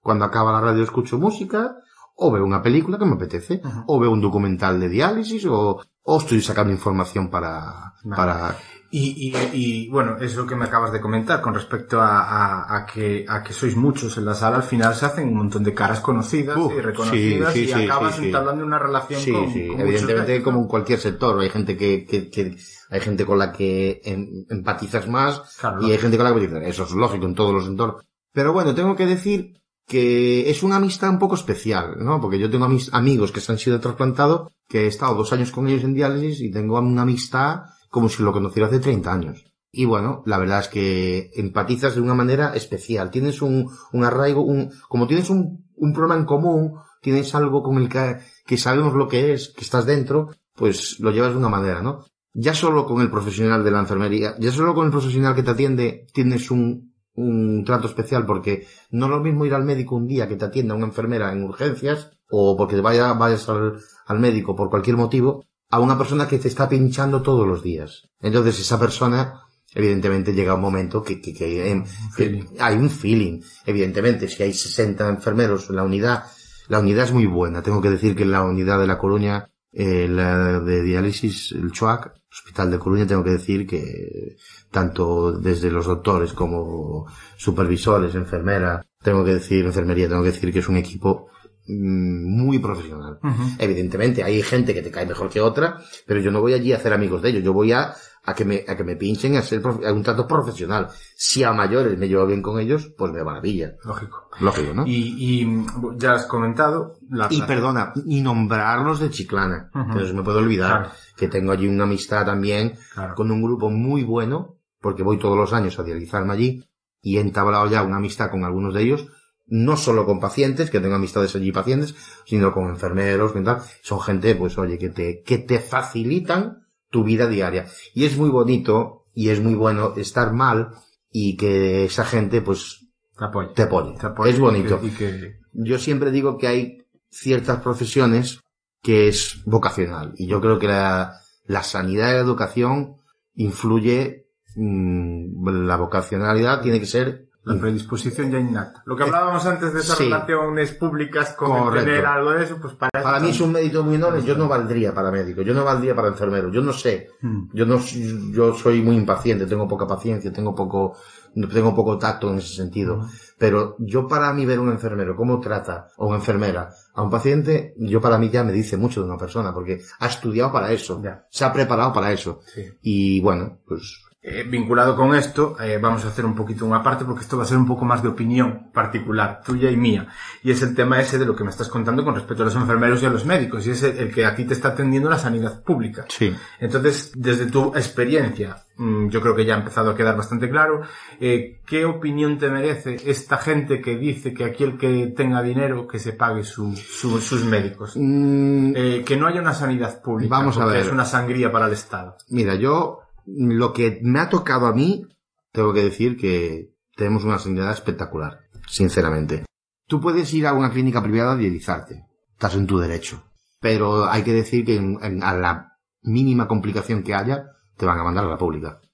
Igual que cuando una mujer está embarazada y quiere dar la luz en un hospital privado que está en todo su derecho. Yo no digo que no, que no tenga que haber mm, sanidad privada, no digo que no la haya, pero que hay que ser coherentes y hay que saber que al mínimo problema te manden a la pública. Por diferentes motivos. Tenemos una sanidad en España que aunque haya bajado estos años por culpa de la crisis que nos ha repercutido, evidentemente, recortes y etcétera, que podemos hablar si queréis, pero eh, tenemos que decir que tenemos una sanidad que la copian muchos países. Entre ellos, pues te puedo decir como Estados Unidos, tiene una sanidad privada, que es una potencia mundial. Pues han venido aquí a copiarnos. Somos un país ejemplo en trasplantes y en donaciones. Somos líderes mundiales en trasplantes. Somos líderes mundiales en donaciones, tanto en Europa como en el mundo entero. Sinceramente, mm, creo que tenemos una sanidad muy buena. ¿Qué pasa? Que de estos últimos años atrás ha habido como un pequeño frenazo, no frenazo, pero yo desde que entré ahora he notado algún cambio. Pero no por culpa de que el profesional, sino porque es normal, porque ha habido unos recortes, ha habido ya no solo en material, sino al, al sanitario, al, al profesional. Y, eso repercute al paciente, al final repercute al de abajo, porque tenemos unas agujas con las que nos pinchan, que duelen bastante, porque son agujas, mm, las agujas de diálisis tienen un grosor, un diámetro muy ancho, para que tenga caudal, para que pueda entrar y salir. Entonces, cuanto mejor de calidad sea la aguja, me- menos te duele, ¿no? Antes teníamos unas agujas que dolían menos. Ahora tenemos otras por motivos de recortes que son más baratas y duelen más. ¿Te estás fastidiado? Sí. Pero tienes que darles las gracias que las tenemos, ¿no? Pero bueno, esos son detalles que la seguridad social debería de cuidar, ¿no? Son pequeños detalles que debería de cuidar.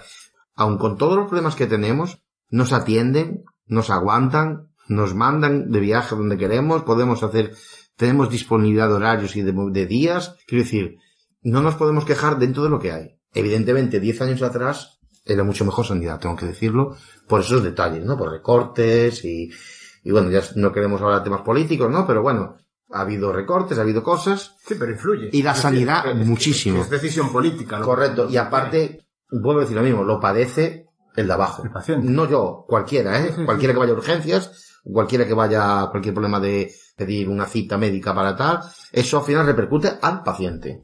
¿no? Y es triste, ¿no? Porque yo creo que la sanidad, la educación es de las cosas que no se deberían, o la cultura, ¿no? Pero bueno, Sí, la sanidad y la educación yo creo que es una cosa que debe estar como prohibido tocar.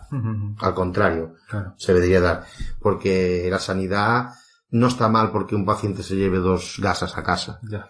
Está mal porque desde arriba se han hecho cosas mal. ¿no? Entonces, no quiero hablar en este tema porque, Ya, bueno, ya. eso, eso sería otro día, ¿no? Otro tema, ¿no? Pero bueno.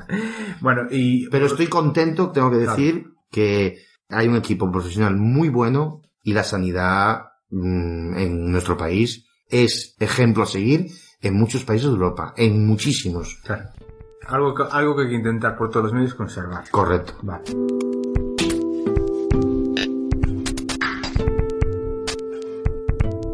Nota al pie. El Sistema Nacional de Salud se crea en España allá por el año 1908, aunque no fue hasta 1989 como se le conoce en la actualidad. se les supone una asistencia a la salud universal para todos y gratuita para los españoles. Es un servicio que hoy en día está transferido a las comunidades autónomas, pero ayudado y coordinado por el gobierno. Es mucho más complejo realmente, por si no fuese suficiente, que la mera atención médica de las personas. También tienen cierta competencia, por ejemplo, los ayuntamientos en temas de sanidad como es el cuidado del medio ambiente, agua, residuos, control de industrias y transporte, alimentación, cementerios, porque estos temas, como te puedes dar cuenta, afectan a la salud de todos. La sanidad española, a pesar de las listas de espera y demás, siempre ha sido un modelo de atención y cuidado de la población, pero la llegada de la crisis hizo que desde el 2009 los recortes en sanidad empezasen a crecer. A pesar de que el Producto Interior Bruto decrecía, el presupuesto para gasto sanitario también iba descendiendo, ya que, por ejemplo, era del 6,7% en 2009 y del 5,6% en 2016. ¿Alguien dijo que en 2016 ya estábamos saliendo de la crisis? Al ser una competencia transferida a las comunidades, se han ido creando ciertas desigualdades, incluso dentro del territorio español, donde el presupuesto, por ejemplo, para atención sanitaria por habitante es de 1.548 euros en el País Vasco y de 1.004 euros en Andalucía. 544 euros menos. Con la crisis se han cerrado plantas hospitalarias, quirófanos, consultas, no se han cubierto plazas de personas trabajadoras por jubilaciones, bajas o suplencias, incluso las condiciones de trabajo de la gente que ha de atender supuestamente de nuestra salud ha empeorado más horas, menos retribución, más carga de trabajo, y esto ha supuesto en muchos casos como consecuencia un deterioro importante en la calidad, aumento del estrés y por tanto más errores y accidentes laborales. En el 2012, y con ánimo de reducir gastos, un Real Decreto introdujo copago farmacéutico en los pensionistas que hasta ese momento disfrutaban de una gratuidad total en las medicinas que necesitaban y excluyó de la sanidad a los inmigrantes sin papeles y a parados de larga duración. En el caso de los inmigrantes, supuso un empeoramiento de una situación ya de por sí dura, y en el caso de pensionistas, al tener que hacer el desembolso, se calcula que casi el 15% de los pensionistas no retiraban los medicamentos prescritos por no poder pagarlos. Curiosamente, la privatización de la sanidad en este periodo ha ido creciendo, aunque no de todo, por el rechazo social que conlleva. Por un lado, en comunidades como Valencia o Madrid, se concedía la construcción de hospitales a empresas que luego gestionan, pero que reciben dinero público durante 20 o 30 años, y luego en otros servicios de salud se cedía a manos privadas todo aquello que dentro de la sanidad no era estrictamente sanitario, los servicios de comidas, limpieza, gestión, y que curiosamente se ha demostrado que con sobrecostes entre 7 y 10 veces sobre lo que era habitual. Consecuencias, peor calidad asistencial y menos personal. Y a pesar de que se sigue intentando privatizar hospitales y se consigue alguna vez que otra, no se lleva adelante por la alta contestación social, pero sí se siguen derivando a centros privados pruebas diagnósticas, consultas, intervenciones quirúrgicas. En el personal sanitario, como ya dije hace un momento, también es importante la drástica reducción de personal y la precarización. Ahora son muy comunes trabajos por días e incluso por horas, rompiendo con una premisa clara en la asistencia sanitaria, la atención continuada. Consecuencias, emigración de trabajadoras y trabajadores capaces y preparados a otros países donde se valora a los profesionales que aquí no encuentran una oportunidad de trabajo estable.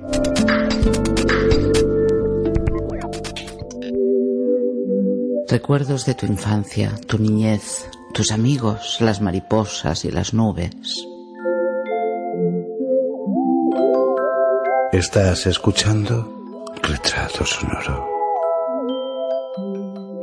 Eh, volvemos a ti. Eh, ¿Qué aficiones tenías y que mm, cuando empezaste a tener la Ujú. diálisis ya, ya tienes, digamos que te has establecido en esta rutina diaria de tratamiento médico, de Ujú. tal, y que ahora pues te ves más limitado pues porque no, no, por la diálisis. no te lo permite. Sí. Yo era un chico totalmente normal. No era un atleta ni, ni era algo extraordinario. Simplemente me gustaba, pues, salir, alternar y hacer deporte con mis compañeros de trabajo. Pues lo típico, lo, lo más normal. Hacía, pues, algo de deporte. eh, jugar al fútbol con los compañeros, algo de pádel, algo de bicicleta, eh, eh, nadar, lo, lo normal. ¿Qué pasa? No es que no lo puedo hacer ahora, pero no lo puedo hacer de la misma intensidad. No lo puedo hacer con la misma intensidad. Yo ahora pues eh, camino mucho, hago rutas de senderismo, eh, me es bueno, puedo hacer ejercicio, pero no esfuerzos físicos grandes. Aficiones. Yo es que soy bastante normal, me gusta la música, el cine, eh, leer poquito, aunque ahora leo mucho más por culpa del blog, tengo que decir. Sí, para documentar. Sí, ¿no? claro, yo no era mucho de leer, tengo que decirlo, no era, no era un come libros. Ahora, evidentemente, lo hago por culpa de me documento más por el blog, ¿no? Pero creo que soy afición desde lo más normal. Me gusta mucho la música, soy un melómano, el cine, estar con mis amigos, alternar. Me eh, tengo un perrito, me gusta pasear con él, hago rutas de senderismo, pero no tengo aficiones raras. No soy un, Ujú. creo, ¿eh? No tengo, me gusta comer bien, me gusta disfrutar de los, de los amigos y eso me ayuda muchísimo. Tengo que decir que tengo muchas amistades en muchos entornos diferentes y me han ayudado, ¿eh? Es lo que te iba a decir, porque mm, la verdad es que era algo que no, no tenía pensado preguntarte, pero ahora que me lo has dicho, mm, me he acordado de un, un amigo que también tenía insuficiencia renal y una de las cosas que siempre me decía era que mm, él a su lado quiere gente que aporte Claro. y que sea positiva. Claro. O sea, que gente con negatividad, eh, mm, es mejor cuanto más lejos, mejor cuando tienes un problema de este estilo porque te puede afectar Mira, realmente yo- a la salud ya maltrecha por sí, pero que psicológicamente todavía mm, puede ser peor. Yo soy de los de pensar que si vas a hacer algo que aportes. Mejor si no, no lo hagas. Yo tengo la gran suerte de que me siento querido. Por mis amigos, por mis familiares, por mi familia propia, tanto la materna como la paterna, como la mía directa. Tengo dos hijos que adoro y que es, es mi ilusión. Quiero darles unos estudios y quiero verlos crecer. Eh, tengo una mujer que me apoya, tengo unos amigos. Tengo, tengo que decir que me siento muy querido. Entonces, la gente que tengo a mi alrededor mm, me ayuda muchísimo. Por en todos los sentidos. Tengo amistades para una cosa y amistades para otra. Tengo amistades para tomarme una copa y tengo amistades para trabajar en el blog. O para pasear o para lo que sea, ¿no? Pero me aporta muchísimo. Yo mm, no, no me gusta estar solo. Lo paso fatal, estar solo.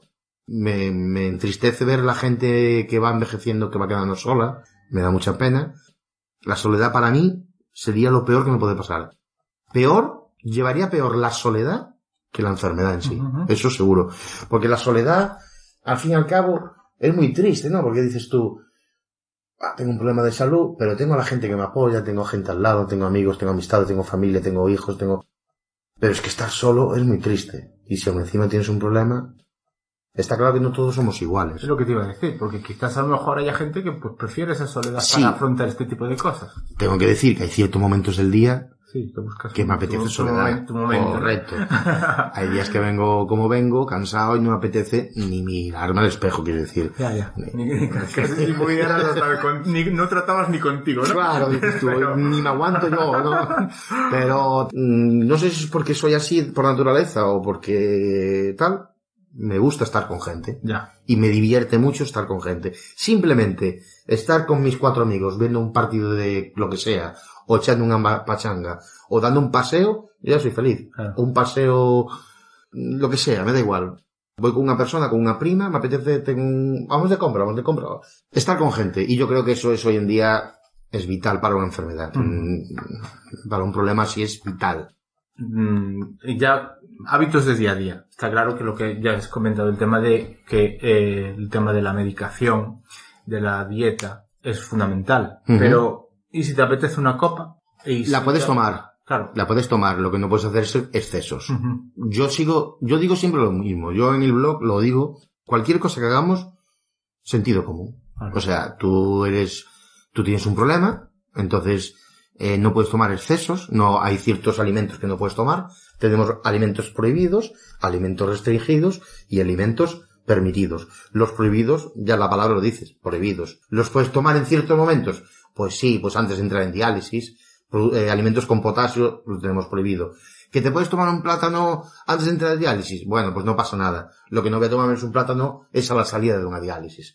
Porque acabas de hacer la sesión, entonces ¿qué pasa? Si tomas un alimento con potasio, eh, tu organismo, no tu, tu riñón, que es el que no funciona, mi riñón es la máquina. Entonces, si, sa- si salgo de la máquina y me tomo un alimento con potasio, evidentemente el riñón tiene varias funciones. Una es la de la orina, otra es el... Entonces, ¿qué pasa? No me va a hacer la, la función de quitar el potasio. ¿Que puedo tomar una copa? Pues sí, no, no voy a tomarme 10. Una copa la puedo tomar. Y dos. ni tú no deberías. bueno, ni, ni, pero, ni- pero ni- sí. ni todo, ¿no? Pero bueno, con este problema, eh, ¿me tomo dos copas? Pues sí que me las tomo. En vez de tomarme las cargaditas, pues me las tomo con tal. Que realmente el alcohol, otra de las entradas del post que tengo, que le gustó mucho a la gente, no hace más daño el alcohol que el líquido. O sea, a mí lo que me hace daño es el líquido en general. Ya. Yo al no orinar retengo todos los líquidos.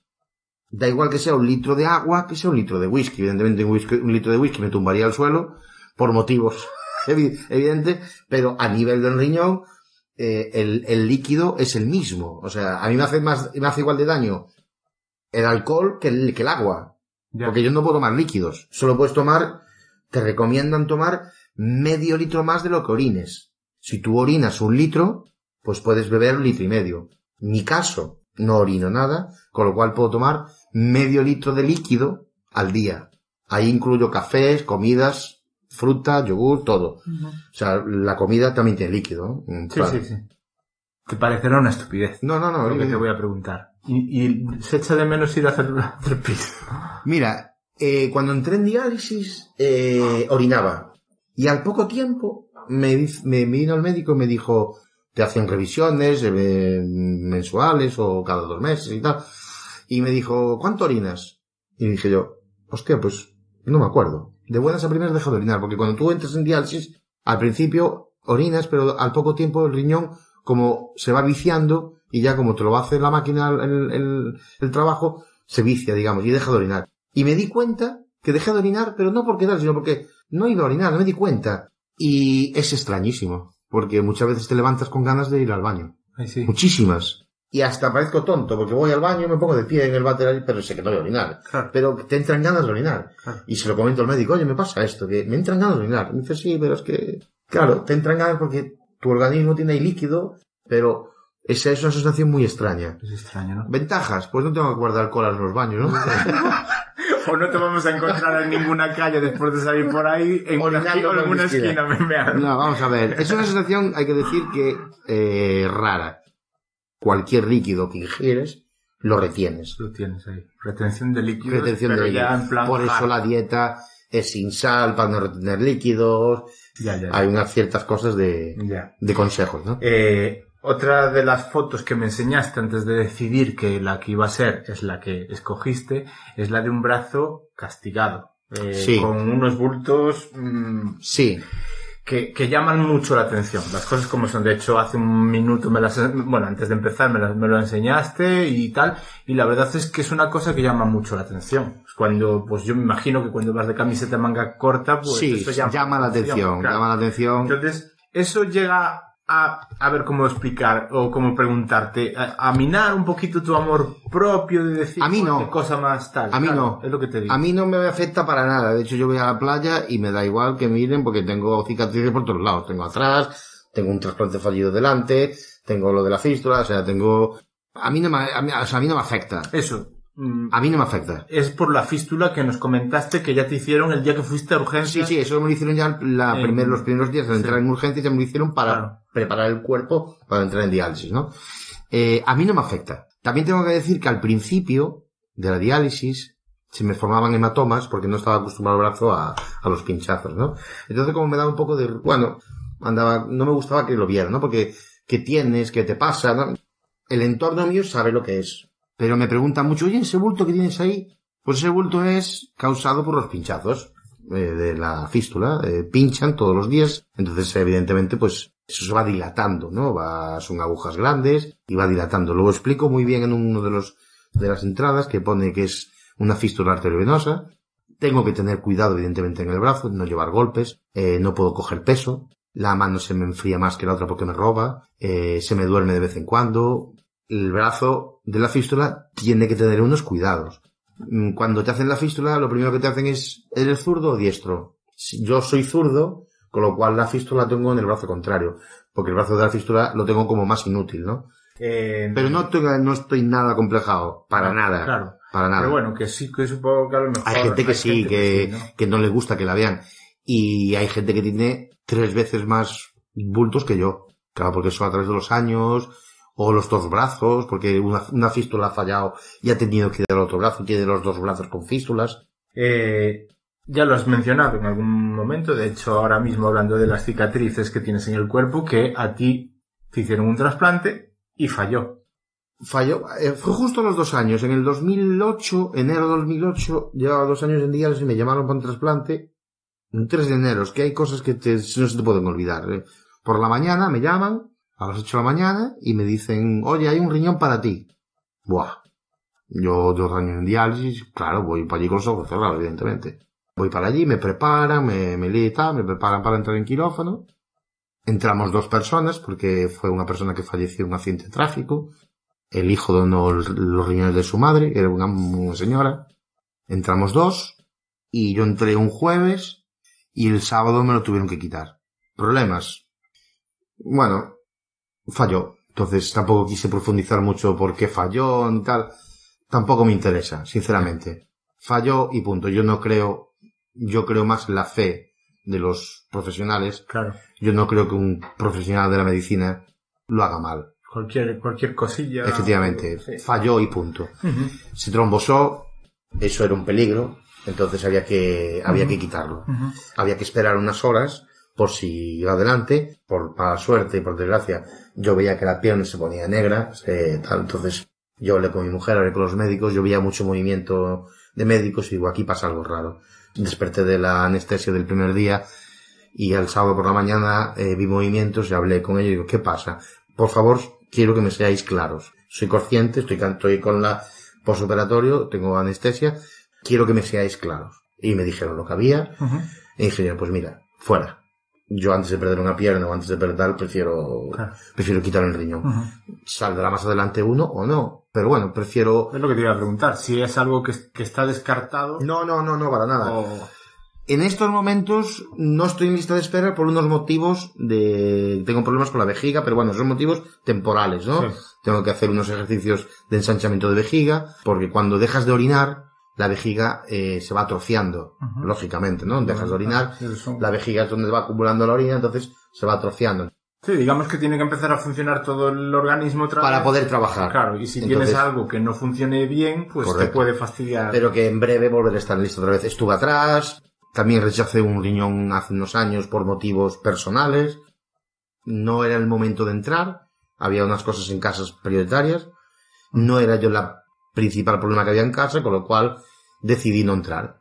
Decidí no entrar y, y no me arrepiento para nada. Ya es la segunda vez que me comentas algo que te vincula directamente con el trasplante y con, el, y, y con la familia. Primero, porque tu padre se ofreció. Y segundo, porque tú en casa tuviste otro problema que Sí. para ti fue prioritario. Sí, hombre, decir, lógico. A lo que voy es, tanto eso, es decir, eh, a pesar de que sabes que lo necesitas, eres capaz de ponerte tú por delante. Vamos a ver, hay que Y, ser y para los demás seguramente piensan no que lo, lo mejor tú hay gente que no lo ha entendido. Yo he tenido gente en mi entorno que no lo ha entendido. Ni, en- ni cuando dije que no al riñón de mi padre, ni cuando dije que no cuando mi mujer estuvo mal, ¿no? Tuvo un problema de salud y era más importante su problema de salud que el mío en ese momento. El mío era crónico, el de ella era un momento, un problema concreto. Entonces, hay gente de mi entorno que no lo entendió. Evidentemente me lo respetaron. Yo tengo que decir que yo sería incapaz de entrar en quirófano con dos hijos pequeños y con una mujer enferma, porque yo sé cuándo puedo entrar. Si todo sale bien, una operación de trasplante de riñón a los ocho días estás en casa. Te quito los puntos y andando, ¿eh? Y si sale mal, y si estás tres meses en la, en la- Hombre, estoy seguro que tengo familia, Sí. amigos que me ayuden, pero tengo unos hijos de una edad complicada, que son buenos niños, ¿no? Pero eran más pequeños. Yo no me podía permitir el lujo de dejar a mis hijos solos. Y si, por ejemplo, estoy, me sale mal y tengo que estar tres meses o cuatro meses ingresado porque el riñón o el trasplante no ha salido bien. No, había un problema prioritario en casa que había que, había que solucionar. Hay que ser también un poco positivo y hay que ser un poco realista y decir, y no egoísta. Yo creo que en la vida no hay que ser egoísta. Ante un problema, ¿cuál es prioritario? En ese momento, en mi casa, el problema no era yo. Yo prefiero solucionar ese problema y después ya vendrán los otros. como puedes hacer, entre comillas, vida normal y puedes hacer más o menos una cosa normal, pues dices tú, bueno, pues mira, vamos a solucionar primero lo que hay. Mi médico me pidió que por favor me lo pensara bien y tal, no sé qué. Y yo lo tenía muy claro desde el primer día. Digo, no, yo no, no me puedo permitir el lujo de entrar. Pues eh, lo de mi padre igual y... Claro, ahora te iba a continuar preguntando sobre ese caso con tu padre, y es que eh, has dicho que no querías involucrar a un tercero Claro, conocido. correcto. Exactamente. Tú entonces estás más pendiente de mm, que la solución venga por alguien que no conoces de nada, que Lo por lo que sea haya lo sido un accidente lo o un fallecimiento de otro tipo, que mm, alguien de tu entorno tenga que, entre comillas, sacrificarse por ti. Yo creo que tuve una mala experiencia cuando yo entré por primera vez en, yo ingresé por primera vez en el hospital para hacerme la fístula. Coincidí en la habitación con un chico de la zona de Pontevedra que su mujer le daba el riñón. Estaban súper ilusionados. No era, porque normalmente suelen ser padres, hijos, eh, hermanos más compatibles, ¿no? Pero este era una compatibilidad, la mujer.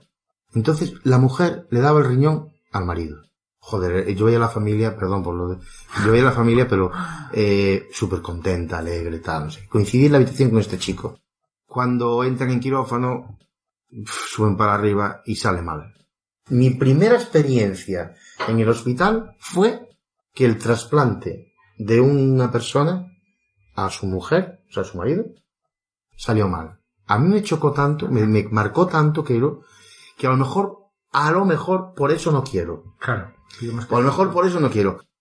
Tengo que decir que salen adelante el 90% de los trasplantes en vivo. ¿eh? De hecho, hoy en día se trasplanta mucho en vivo. Vivo quiere decir de hijos a padres a hijos, Sí, de hermanos sí, y tal. No hace falta fallecimiento ir- para... irte, a tu entorno Correcto. más que esperar. No es que sea egoísta, es que yo prefiero esperar y si sale mal, ya vamos a ser dos personas en el entorno. Es duro estar tú como para tener a tu padre o para tener un hermano. Tengo una hermana de que tiene siete años menos que yo. Ni se me pasaba por la cabeza pedirle, o sea, no sé, además ni se hizo las pruebas, no quiero, no sé si se las ha hecho, pero ni me lo planteo pedirle, oye, hazte las pruebas para ver si es compatible. No sé si es egoísmo, pero yo creo que hay que ser un poco coherente, ¿no? Eh, ya hay un problema en casa, ¿por qué? Tengo compañeros de diálisis que opinan lo mismo que yo. Lo mismo. Otros no. Esto es muy respetable, esto es como cualquier otro tema. Sin embargo, lo que te lo comentaba antes, yo si fuera a mi hijo o a mi hija, seguramente que se lo ofrecería. Haría todo lo posible para que me dijera que sí. Porque es lógico, porque esto es una cadena. Igual que mi padre me lo dijo a mí, yo se lo diría al mío. ¿No?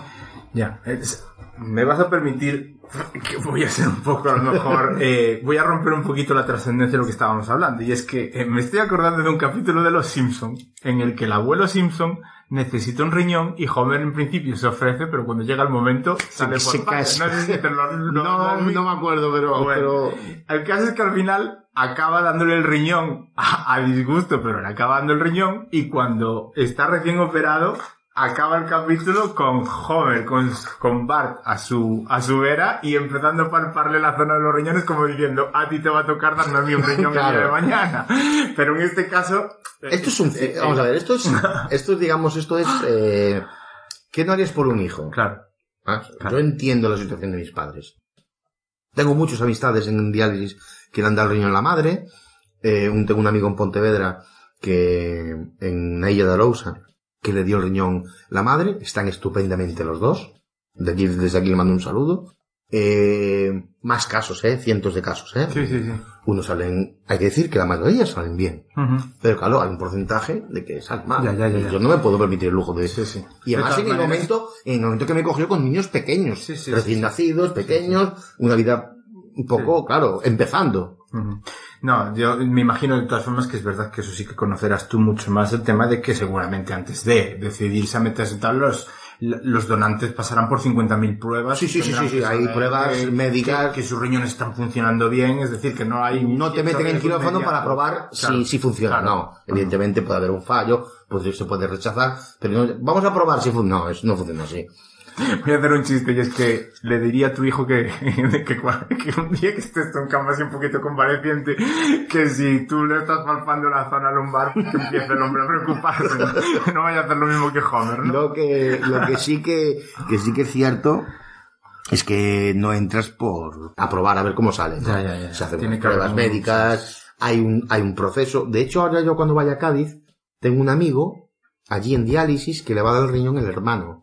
Lo voy a ver ahora cuando vaya de vacaciones. También le mando un saludo desde aquí. Ese chico lleva toda la vida en diálisis, bueno, lleva, también es una, una historia por, por contar.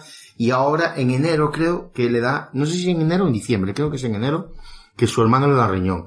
Joder, qué bonito, ¿no? Qué historia más bonita. Sí. Yo me alegro muchísimo por él. Claro, o sea, respeto evidentemente su opinión y me alegro. Tengo que decir, si yo me veo en una situación crítica en la cual mi salud depende de que necesito el trasplante, evidentemente podría recurrir a un familiar, a mi padre y tal. Pero si no tengo la necesidad de llegar a ese punto, no lo haré. Es un cartucho que tienes Efectivamente. ahí, Yo- que tú, si tienes otra oportunidad... Efectivamente, yo, pues- mientras que mi cuerpo, mientras que mi vida me haga sentir así, o mientras que yo pueda hacer vida normal, yo no lo tal. Y si mañana me dice el médico, mira, llevas tantos años en diálisis, necesitas un trasplante urgentemente, pues valoraría de, de poder decirle, oye papá, pasa esto. Espero no tener que recurrir a ello. Ya.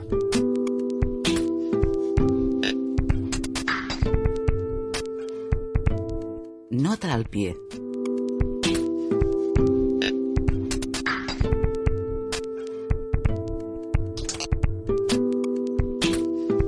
Los trasplantes en España.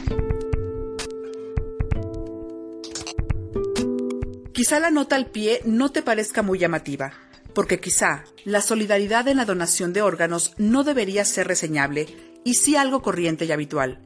Pero cuando hay algo positivo que contar, habrá que hacerlo.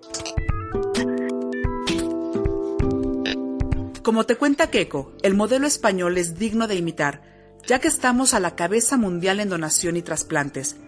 Instituciones como la Unión Europea dicen que el ejemplo español es hacia el que hay que ir, y ya países como Italia lo imitan tal cual. La encargada de gestionar y coordinar los trasplantes es la Organización Nacional del Trasplante, ONT, dependiente del Ministerio de Sanidad, Servicios Sociales e Igualdad. Según esta organización, los órganos susceptibles de donación son los riñones, el hígado, el páncreas, los pulmones, el corazón. Hay otras donaciones de tejidos como hueso, córneas, válvulas cardíacas, médula. Desde el año 1989, año de creación de la organización, se han beneficiado de las donaciones más de 500.000 personas. Es en los años 60 cuando los doctores Gilbernet, Caralps en Barcelona y Alférez y Hernández en Madrid realizaron los primeros trasplantes de riñón. Las leyes que regulan los trasplantes y donaciones garantizan la voluntad, anonimato y altruismo del donante y la no comercialización de los órganos.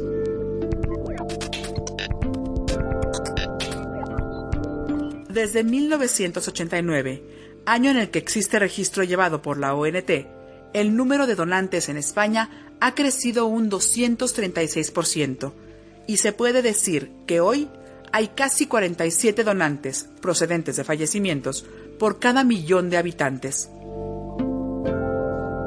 En el 2016 se han conseguido hacer 4.818 trasplantes de órganos sólidos repartidos en 2.994 de riñón, 1.159 de hígado, 281 de corazón, 307 de pulmón, 73 de páncreas y 4 de intestino.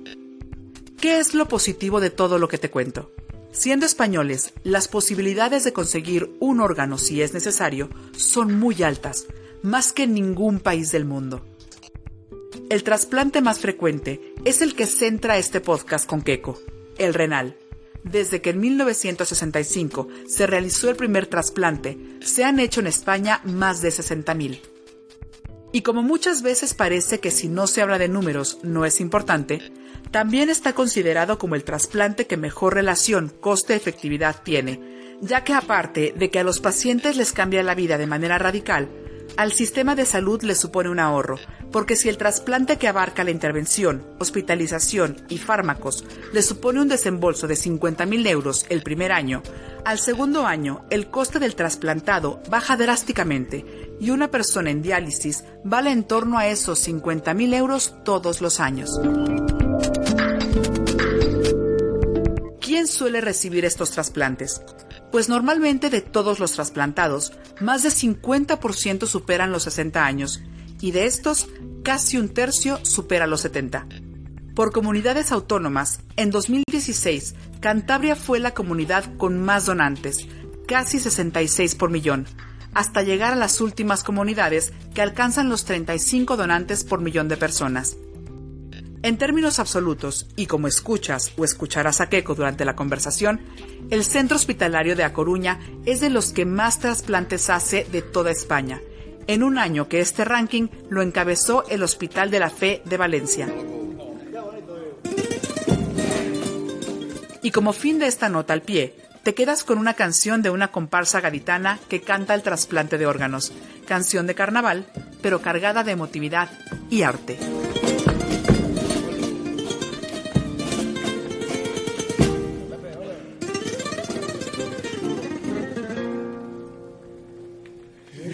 Rincón del planeta,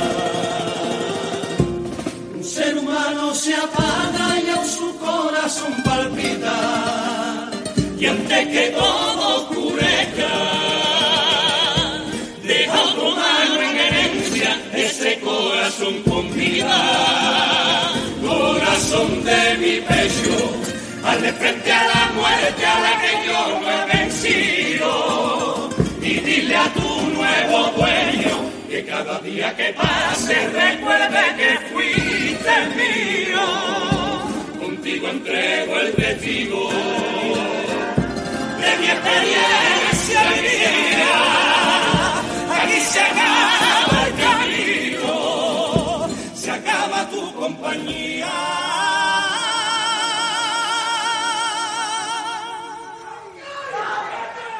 Compañero de fatiga, corazón mi viejo amigo, dile a ese que te abriga, ya sé que ahora está contigo.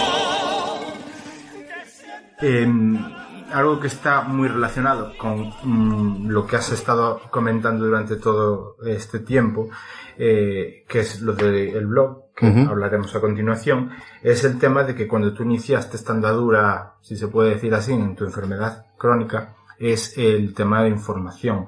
Tú encontraste, eh, yo creo que por parte de los médicos queda bastante obvio que sí, pero después cuando te pusiste a buscar cositas y tal, eh, ¿encontraste toda la información que, que- que querías o, echaste de menos cosas? Sí no. Información, evidentemente, Internet es un mundo, ¿no? Entonces, hoy, gracias a Dios, Internet, eh, puedes buscar lo que quieras, ¿no? Pero yo entré un poco, se puede decir un poco pez en la enfermedad, ¿no? O sea, aunque conocí la enfermedad en la familia, pero poca información te dan. O sea, te dan. Te dicen que te tienes que dializar y tú te dializas, ¿no? Tú, por tu propio pie, ellos te dan unas pautas, te dan unos, unas guías, te dan unas dietas, te dan una... Todo muy bien, eh, cuidado, eh, te dan Ujú. todo mascadito, eh. Pero tú quieres saber más. Y si eres curioso o si eres una persona que eres como yo, que necesito saber más, estoy todo el día indagando y preguntando y mirando y esto y lo otro.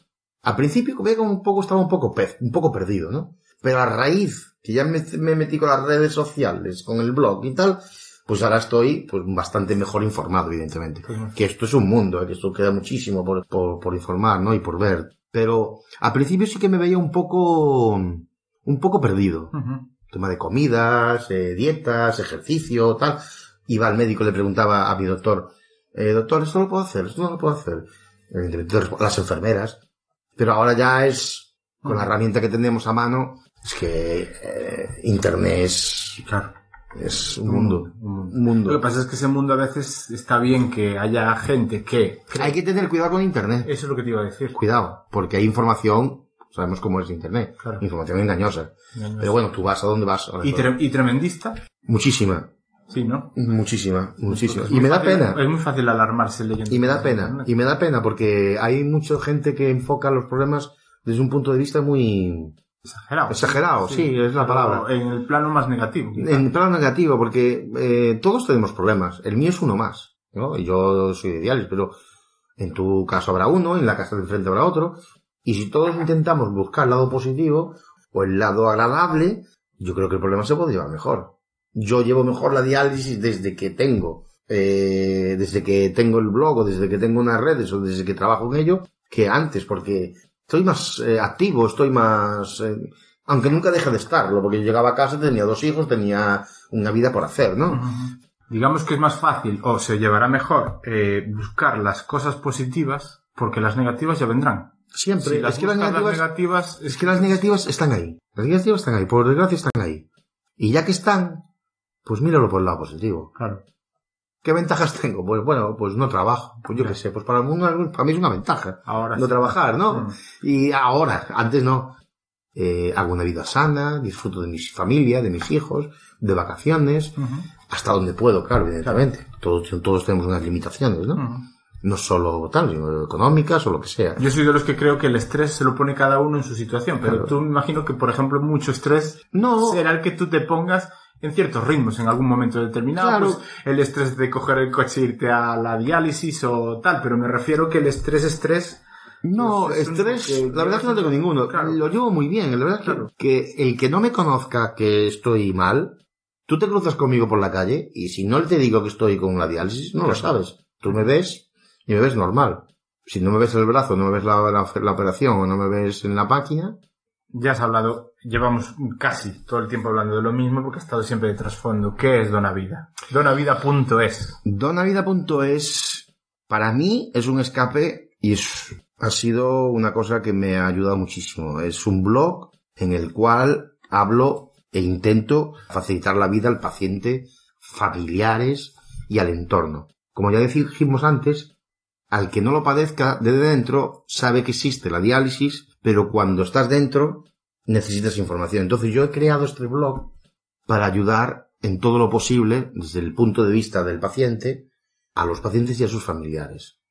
Ayudas de dietas, ayudas de qué se puede hacer, eh, consejos, eh, cuento historias. Y bueno, para mí es un escape que me ayuda muchísimo y me está dando unas alegrías que no me esperaba y una aceptación, está haciendo una aceptación que, que no, que no imaginaba, ¿no? Dedico mucho tiempo, o sea, mucho tiempo, dedico el tiempo de la diálisis en trabajar en él. Y la verdad es que ahora estoy muchas veces estoy deseando de llegar a la diálisis para encender el ordenador y ponerme a currar en él. Más que nada porque como tengo gente que me lo está reclamando y me preguntan y me llaman y me mandan mensajes y me dicen, oye, eh, tengo seguidores en Twitter que me dicen, oye, tengo un amigo que pasa esto, esto que... Entonces voy indagando y, y publico un post a través de tal, ¿no? Y bueno, para mí es mi, mi niño pequeño, ¿no? Es mi, eh, lo que lo he creado yo. Bueno, me ayudó un compañero a crearlo, pero es como mi, mi juguete, ¿no? Sí, Y- digamos que el compañero te ayudó a nivel técnico. Claro, O sea, evidentemente el yo contenido depende de ti. informáticamente soy un poquito torpe, ¿no? Entonces me muevo bien en las redes, pero eh, informáticamente no tengo mucho conocimiento. Em, antes de grabar la, la primera conversación que tuvimos tú y yo, te dije incluso de hacer una nota al pie. Yo creo que como el padre de la criatura, nadie va a hablar mejor que Dona Vida, de, de Dona Vida, que eres tú, eh, pues prefiero que te explayes para contarnos cosas sobre, Eh, sobre Dona eso. Vida, ¿Con qué frecuencia siempre intentas publicar? Eh, ¿Quieres hacer las cosas siempre muy mascaditas, no aportar muchas veces información que puedas llegar a saturar? ¿Cómo, cómo te planificas el, el trabajo para ser tan constante? Porque publicas bastante. bueno, publico, normalmente publico, intento publicar una a la semana o a lo mejor dos a la semana, al mes dos o tres mínimo. porque es importante estar activo en un blog. Yo intento no utilizar palabras técnicas por varios motivos. Primero porque no soy médico. No eres el más cualificado. Efectivamente. Y aquí no estamos para meter la pata, aquí estamos para ayudar. Claro. Entonces, esto va enfocado para los pacientes y familiares, que es muy importante. Casi más que a un familiar, porque yo tengo compañeros de diálisis que son personas de 60 o 70 años, que a lo mejor tienen un hijo, que no tienen la información adecuada, y yo lo que intento es explicarles, pues, y para que su- a su padre lo puedan ayudar, eh, más que al paciente en sí, muchas veces se ha enfocado a los familiares. Yo estoy para contar mi vida en la diálisis y ayudar. Y lo que intento es escuchar mucho. Me mandan historias. De hecho, tengo pendiente, pero es que sabes que eh, se me acumulan. Entonces, tengo pendiente para publicar de tres a cuatro entrevistas que he hecho con compañeros de diálisis, pero los estoy preparando porque me mandan historias de gente que, mm, vidas de, de- de diálisis. Entonces, procuro siempre enfocarlo en un tema más ameno posible. Fotografía, eh, explicar más o menos qué es lo que es. existen varios blogs eh, de este, de este tema. No muchos, pero existen. Para mí es como un, un- ahora, ahora estoy como enganchado, ¿no? Ahora parece que necesito Aportar. aportar información, me, me gusta. Todos los días leo noticias, miro en internet qué es lo que hay, qué es lo que no hay, estadísticas, esto, lo otro, voy contrastando información, me llama algún seguidor, me dice, oye, mira, tengo, soy enfermera de, que me ha pasado algún caso, ¿no? Soy enfermera en, en tal sitio y tengo un paciente que entra en diálisis porque ha tomado anabolizantes. Pues a raíz de ese tema, creé un post, una entrada, en el, cue- en el cual hablaba del peligro de los anabolizantes en la, en la salud, de, que sí que es sano, es bueno hacer deporte, pero tampoco los extremos son buenos, tampoco son tan, tan buenos. Y eso es en general el don a vida. Los dos vivimos en Arteixo, eso ya ha quedado claro durante la conversación, pero yo ya sé, yo sé de ti a través de las redes sociales, no coincidimos Sí. nunca. No, yo te conocí no. hace dos días, prácticamente. Eh, quiero hablar precisamente de esa faceta tuya tan activa, y es que en Twitter tienes vein- 23.800 seguidores, o sea, casi 24.000 seguidores, y en Facebook un porrón también. Sí, tengo muchos, en Facebook tengo, en- hay que distinguir los seguidores a las amistades de Facebook. Es una red que tengo porque la tiene todo el mundo, no es la que más me guste. Ya. Pero la tengo que tener porque es la red, creo, que más tiene todo el mundo, entonces hay que tenerla. Digamos, está todo el mundo en Facebook. Eh, Correcto, Todo el entonces, mundo tiene Facebook. entonces hay que tenerla. A mí no es la que más me guste. Hay que diferenciar las amistades del Facebook a los seguidores del Twitter. A mí el Twitter es una red social que me ha dado tanto tiempo y me ha, y me ha dado tanto, me ha gustado tanto porque yo sigo a gente que me interesa por algún motivo. Deporte, política, música, eh, sanidad, lo que sea, ¿no? Pero que no conozco de nada. O sea, yo no conozco de nada a un señor que es, yo qué sé, me gusta el ajedrez, por ejemplo. Y hay un chico que juega al ajedrez, que juega online con él una vez, y lo he con- encontrado en Twitter, o me ha dicho que lo siga, y no conozco de nada, no lo he visto en mi vida. Y sin embargo entablo una conversación online con él, y me parece un- una herramienta súper útil. Me gusta la música, bueno, pues entonces tengo seguidores afines a mi estilo musical. Me gusta ciertos deportes, pues sigo a gente afines a ese estilo de... O sea, quiero decir que el Twitter hay que distinguir a los seguidores. ¿Y por qué soy activo? Porque me gustan las redes. Me gustan las redes. Entonces, también es una herramienta de publicidad para el blog, hay que Claro. decir. O sea, yo utilizo mis redes, evidentemente, para, para, para enfocar cualquier post o cuando tengo que publicar una entrada, lo digo en las redes, evidentemente. De hecho, tú entras en donavida.es y aparecen todos mis contactos en las redes. Tengo, pues, tú entras en, en, en el blog y aparece el link del blog, el link del Twitter personal, el link del, del Donavida, el Facebook personal, el Facebook de Donavida, el LinkedIn, el Instagram, el Flickr, el YouTube, o sea, todo, Todo. lo que tengo abierto y todo y tal. Keiko Arteixo, la cuenta personal, y Keiko Dona Vida, la cuenta que has creado específicamente para publicar todo lo del blog. Para que la gente, si se quiere acercar, pues ya sabe Claro, dónde está. es que Corteixo es mi, mi Twitter personal y que una vida es el, el Twitter donde, donde publico todas las entradas del, del blog y hablo exclusivamente solo de un tema, que es Dona Vida. Dona Vida, tu experiencia y vivencia personal, porque es lo que estás mamando todos los días con respecto a, la diálisis y al tratamiento y todas estas cosas, eh, te hace conocer un millón de casos en los que eh, sabes positivamente, porque lo conoces, que la gente no lo lleva igual que tú este, este problema. Eh, me gustaría que me contaras eso, qué opinión pues tienes sobre esa- esas situaciones. Claro, luego me vas a decir que tú respetas que cada uno se tome la vida como la quiera o la entienda. Y también el sentido contrario, es decir, gente pues que lo lleva estupendamente y que hace, intenta hacer de un problema como es una enfermedad crónica, pues un trampolín para disfrutar la vida de otra manera. Entonces, me gustaría eso, que me dijeras Eh, ¿qué, qué te encuentras en esa actitud ante la enfermedad crónica. Mm, Está claro que no todos somos iguales. Y, al, y al no ser todos iguales, eh, afrontamos los problemas totalmente diferentes. Eh, yo tengo compañeros que lo pasan mal, otros eh, están de una mejor manera, otros peor. Mm, yo no es que lo pase bien, vamos Ya, a ver, Lógicamente. pero me ha tocado en la vida de esta manera en la cual pues las circunstancias de la vida, de la familia, de los hijos, que no me ha quedado otra que tirar para adelante. Quizás, si a lo mejor me hubiera tocado en otra época de mi vida, soltero, sin hijos, o a lo mejor, como otros compañeros míos de diálisis, con, con otra edad, o a edad mayor o menor, porque tengo compañeros que han entrado con 19 años y otro con 70. Eh, a lo mejor hubiera actuado de otra manera. No lo sé, eso no lo sé porque no, no se puede saber, porque lo que no se puede saber, ¿no? Pero eh, yo la experiencia que tengo mía es, lo tengo que tomar así, ¿por qué? Porque no me queda otra. ¿Por qué me tengo que venir abajo? Si hay cosas peores. Yo solo miro para atrás y digo, hay más gente peor que yo que mejor que yo. Aunque estés sano, te pones eh, cualquier problema que tengas, miras hacia atrás y hay más gente peor que tú que mejor que tú. Sí. Hay gente que pasa hambre en, en países. Hay, gente, hay niños que mueren en una guerra y no, tienen, y no tienen problemas de salud.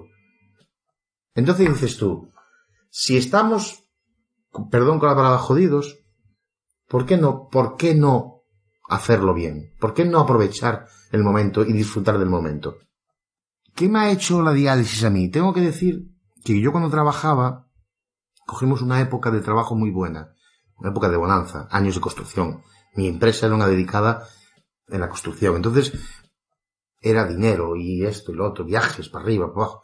Pero ahora, sinceramente, valoro las cosas pequeñas. Valoro, mañana por ejemplo tengo mi ruta de senderismo con los amigos, ¿no? Los primos y unos amigos. Ya estoy deseando que llegue mañana a las ocho. Nos vamos a las ocho de la mañana, ¿eh? Me levanto a las siete y media, un domingo. Y estoy deseando que llegue. Valoro el paseo que hago con esa gente, porque son tres o cuatro horas que hago y disfruto muchísimo.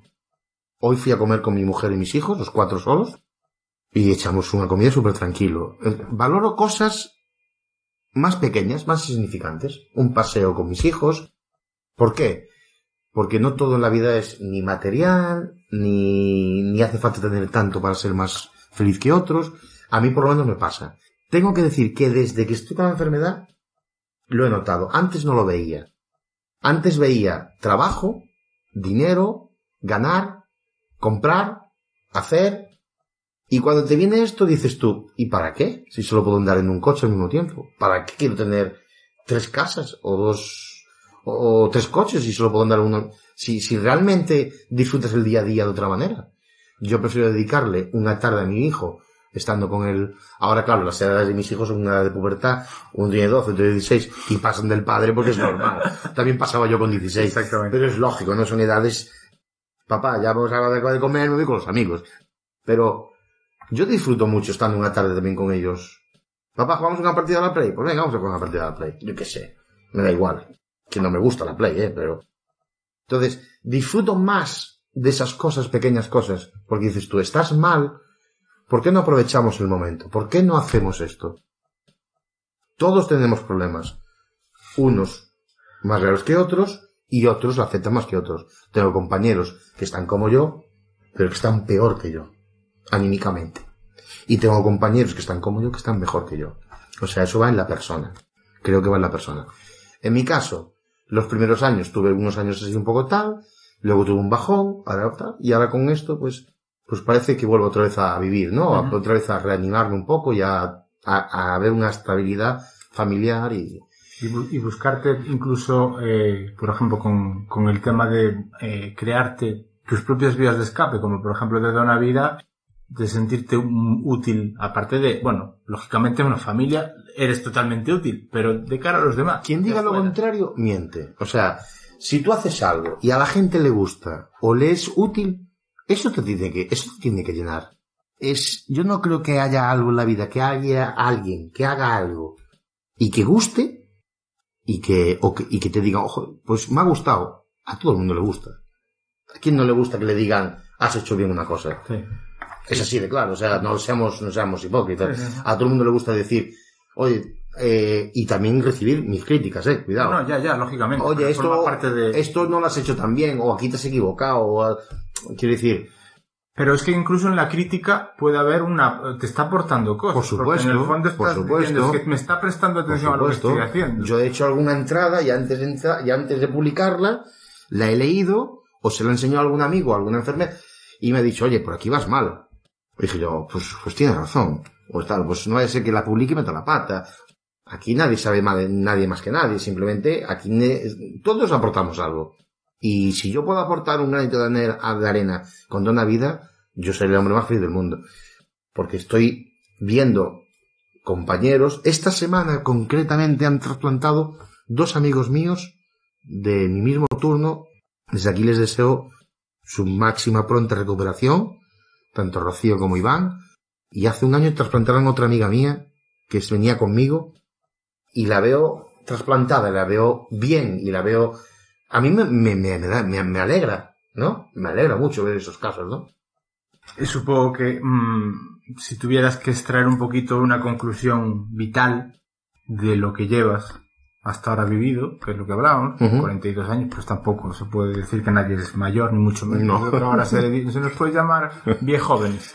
Algo Ah, yo para mis hijos soy viejo.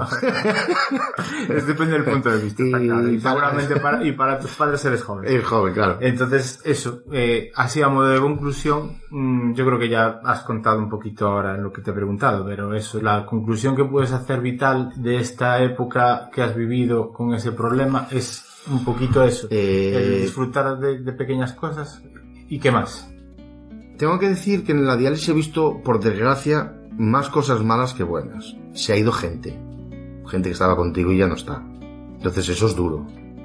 Eh, ya es duro cuando se te va un amigo, un compañero de trabajo, un- por un accidente, o por una enfermedad, o un familiar. Pero una persona que está contigo todos los días a tu lado, con tu mismo problema, y que no está después porque ha fallecido, eh, bueno, te duele, ¿no? Y lo pasas mal, ¿no?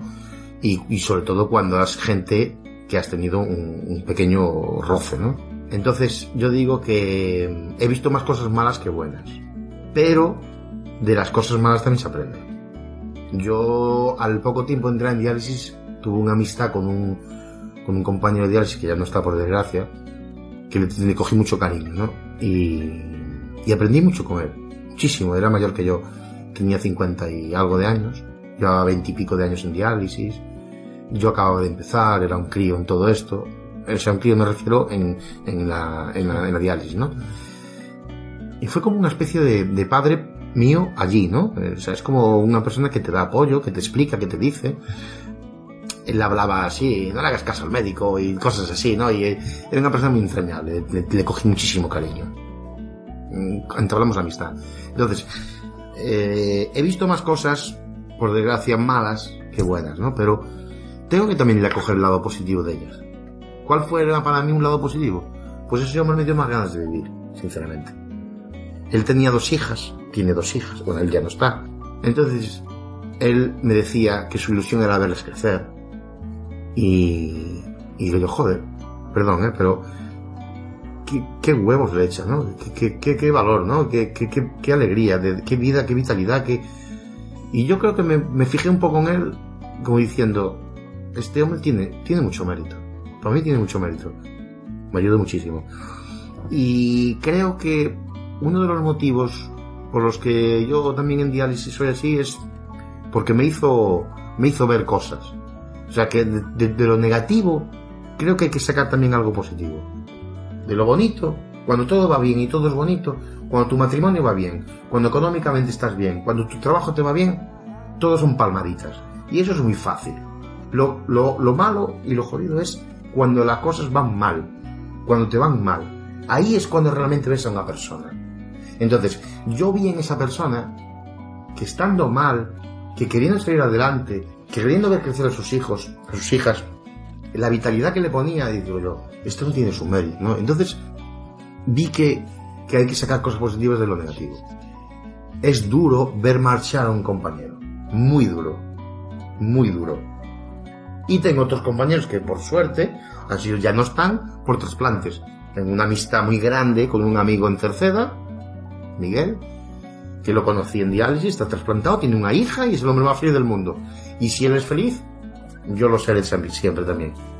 Yo lo que quiero decir es que la experiencia, tú vas a diálisis, tú vas, tú tienes una enfermedad crónica, yo creo que lo mejor es tomártelo de la mejor manera.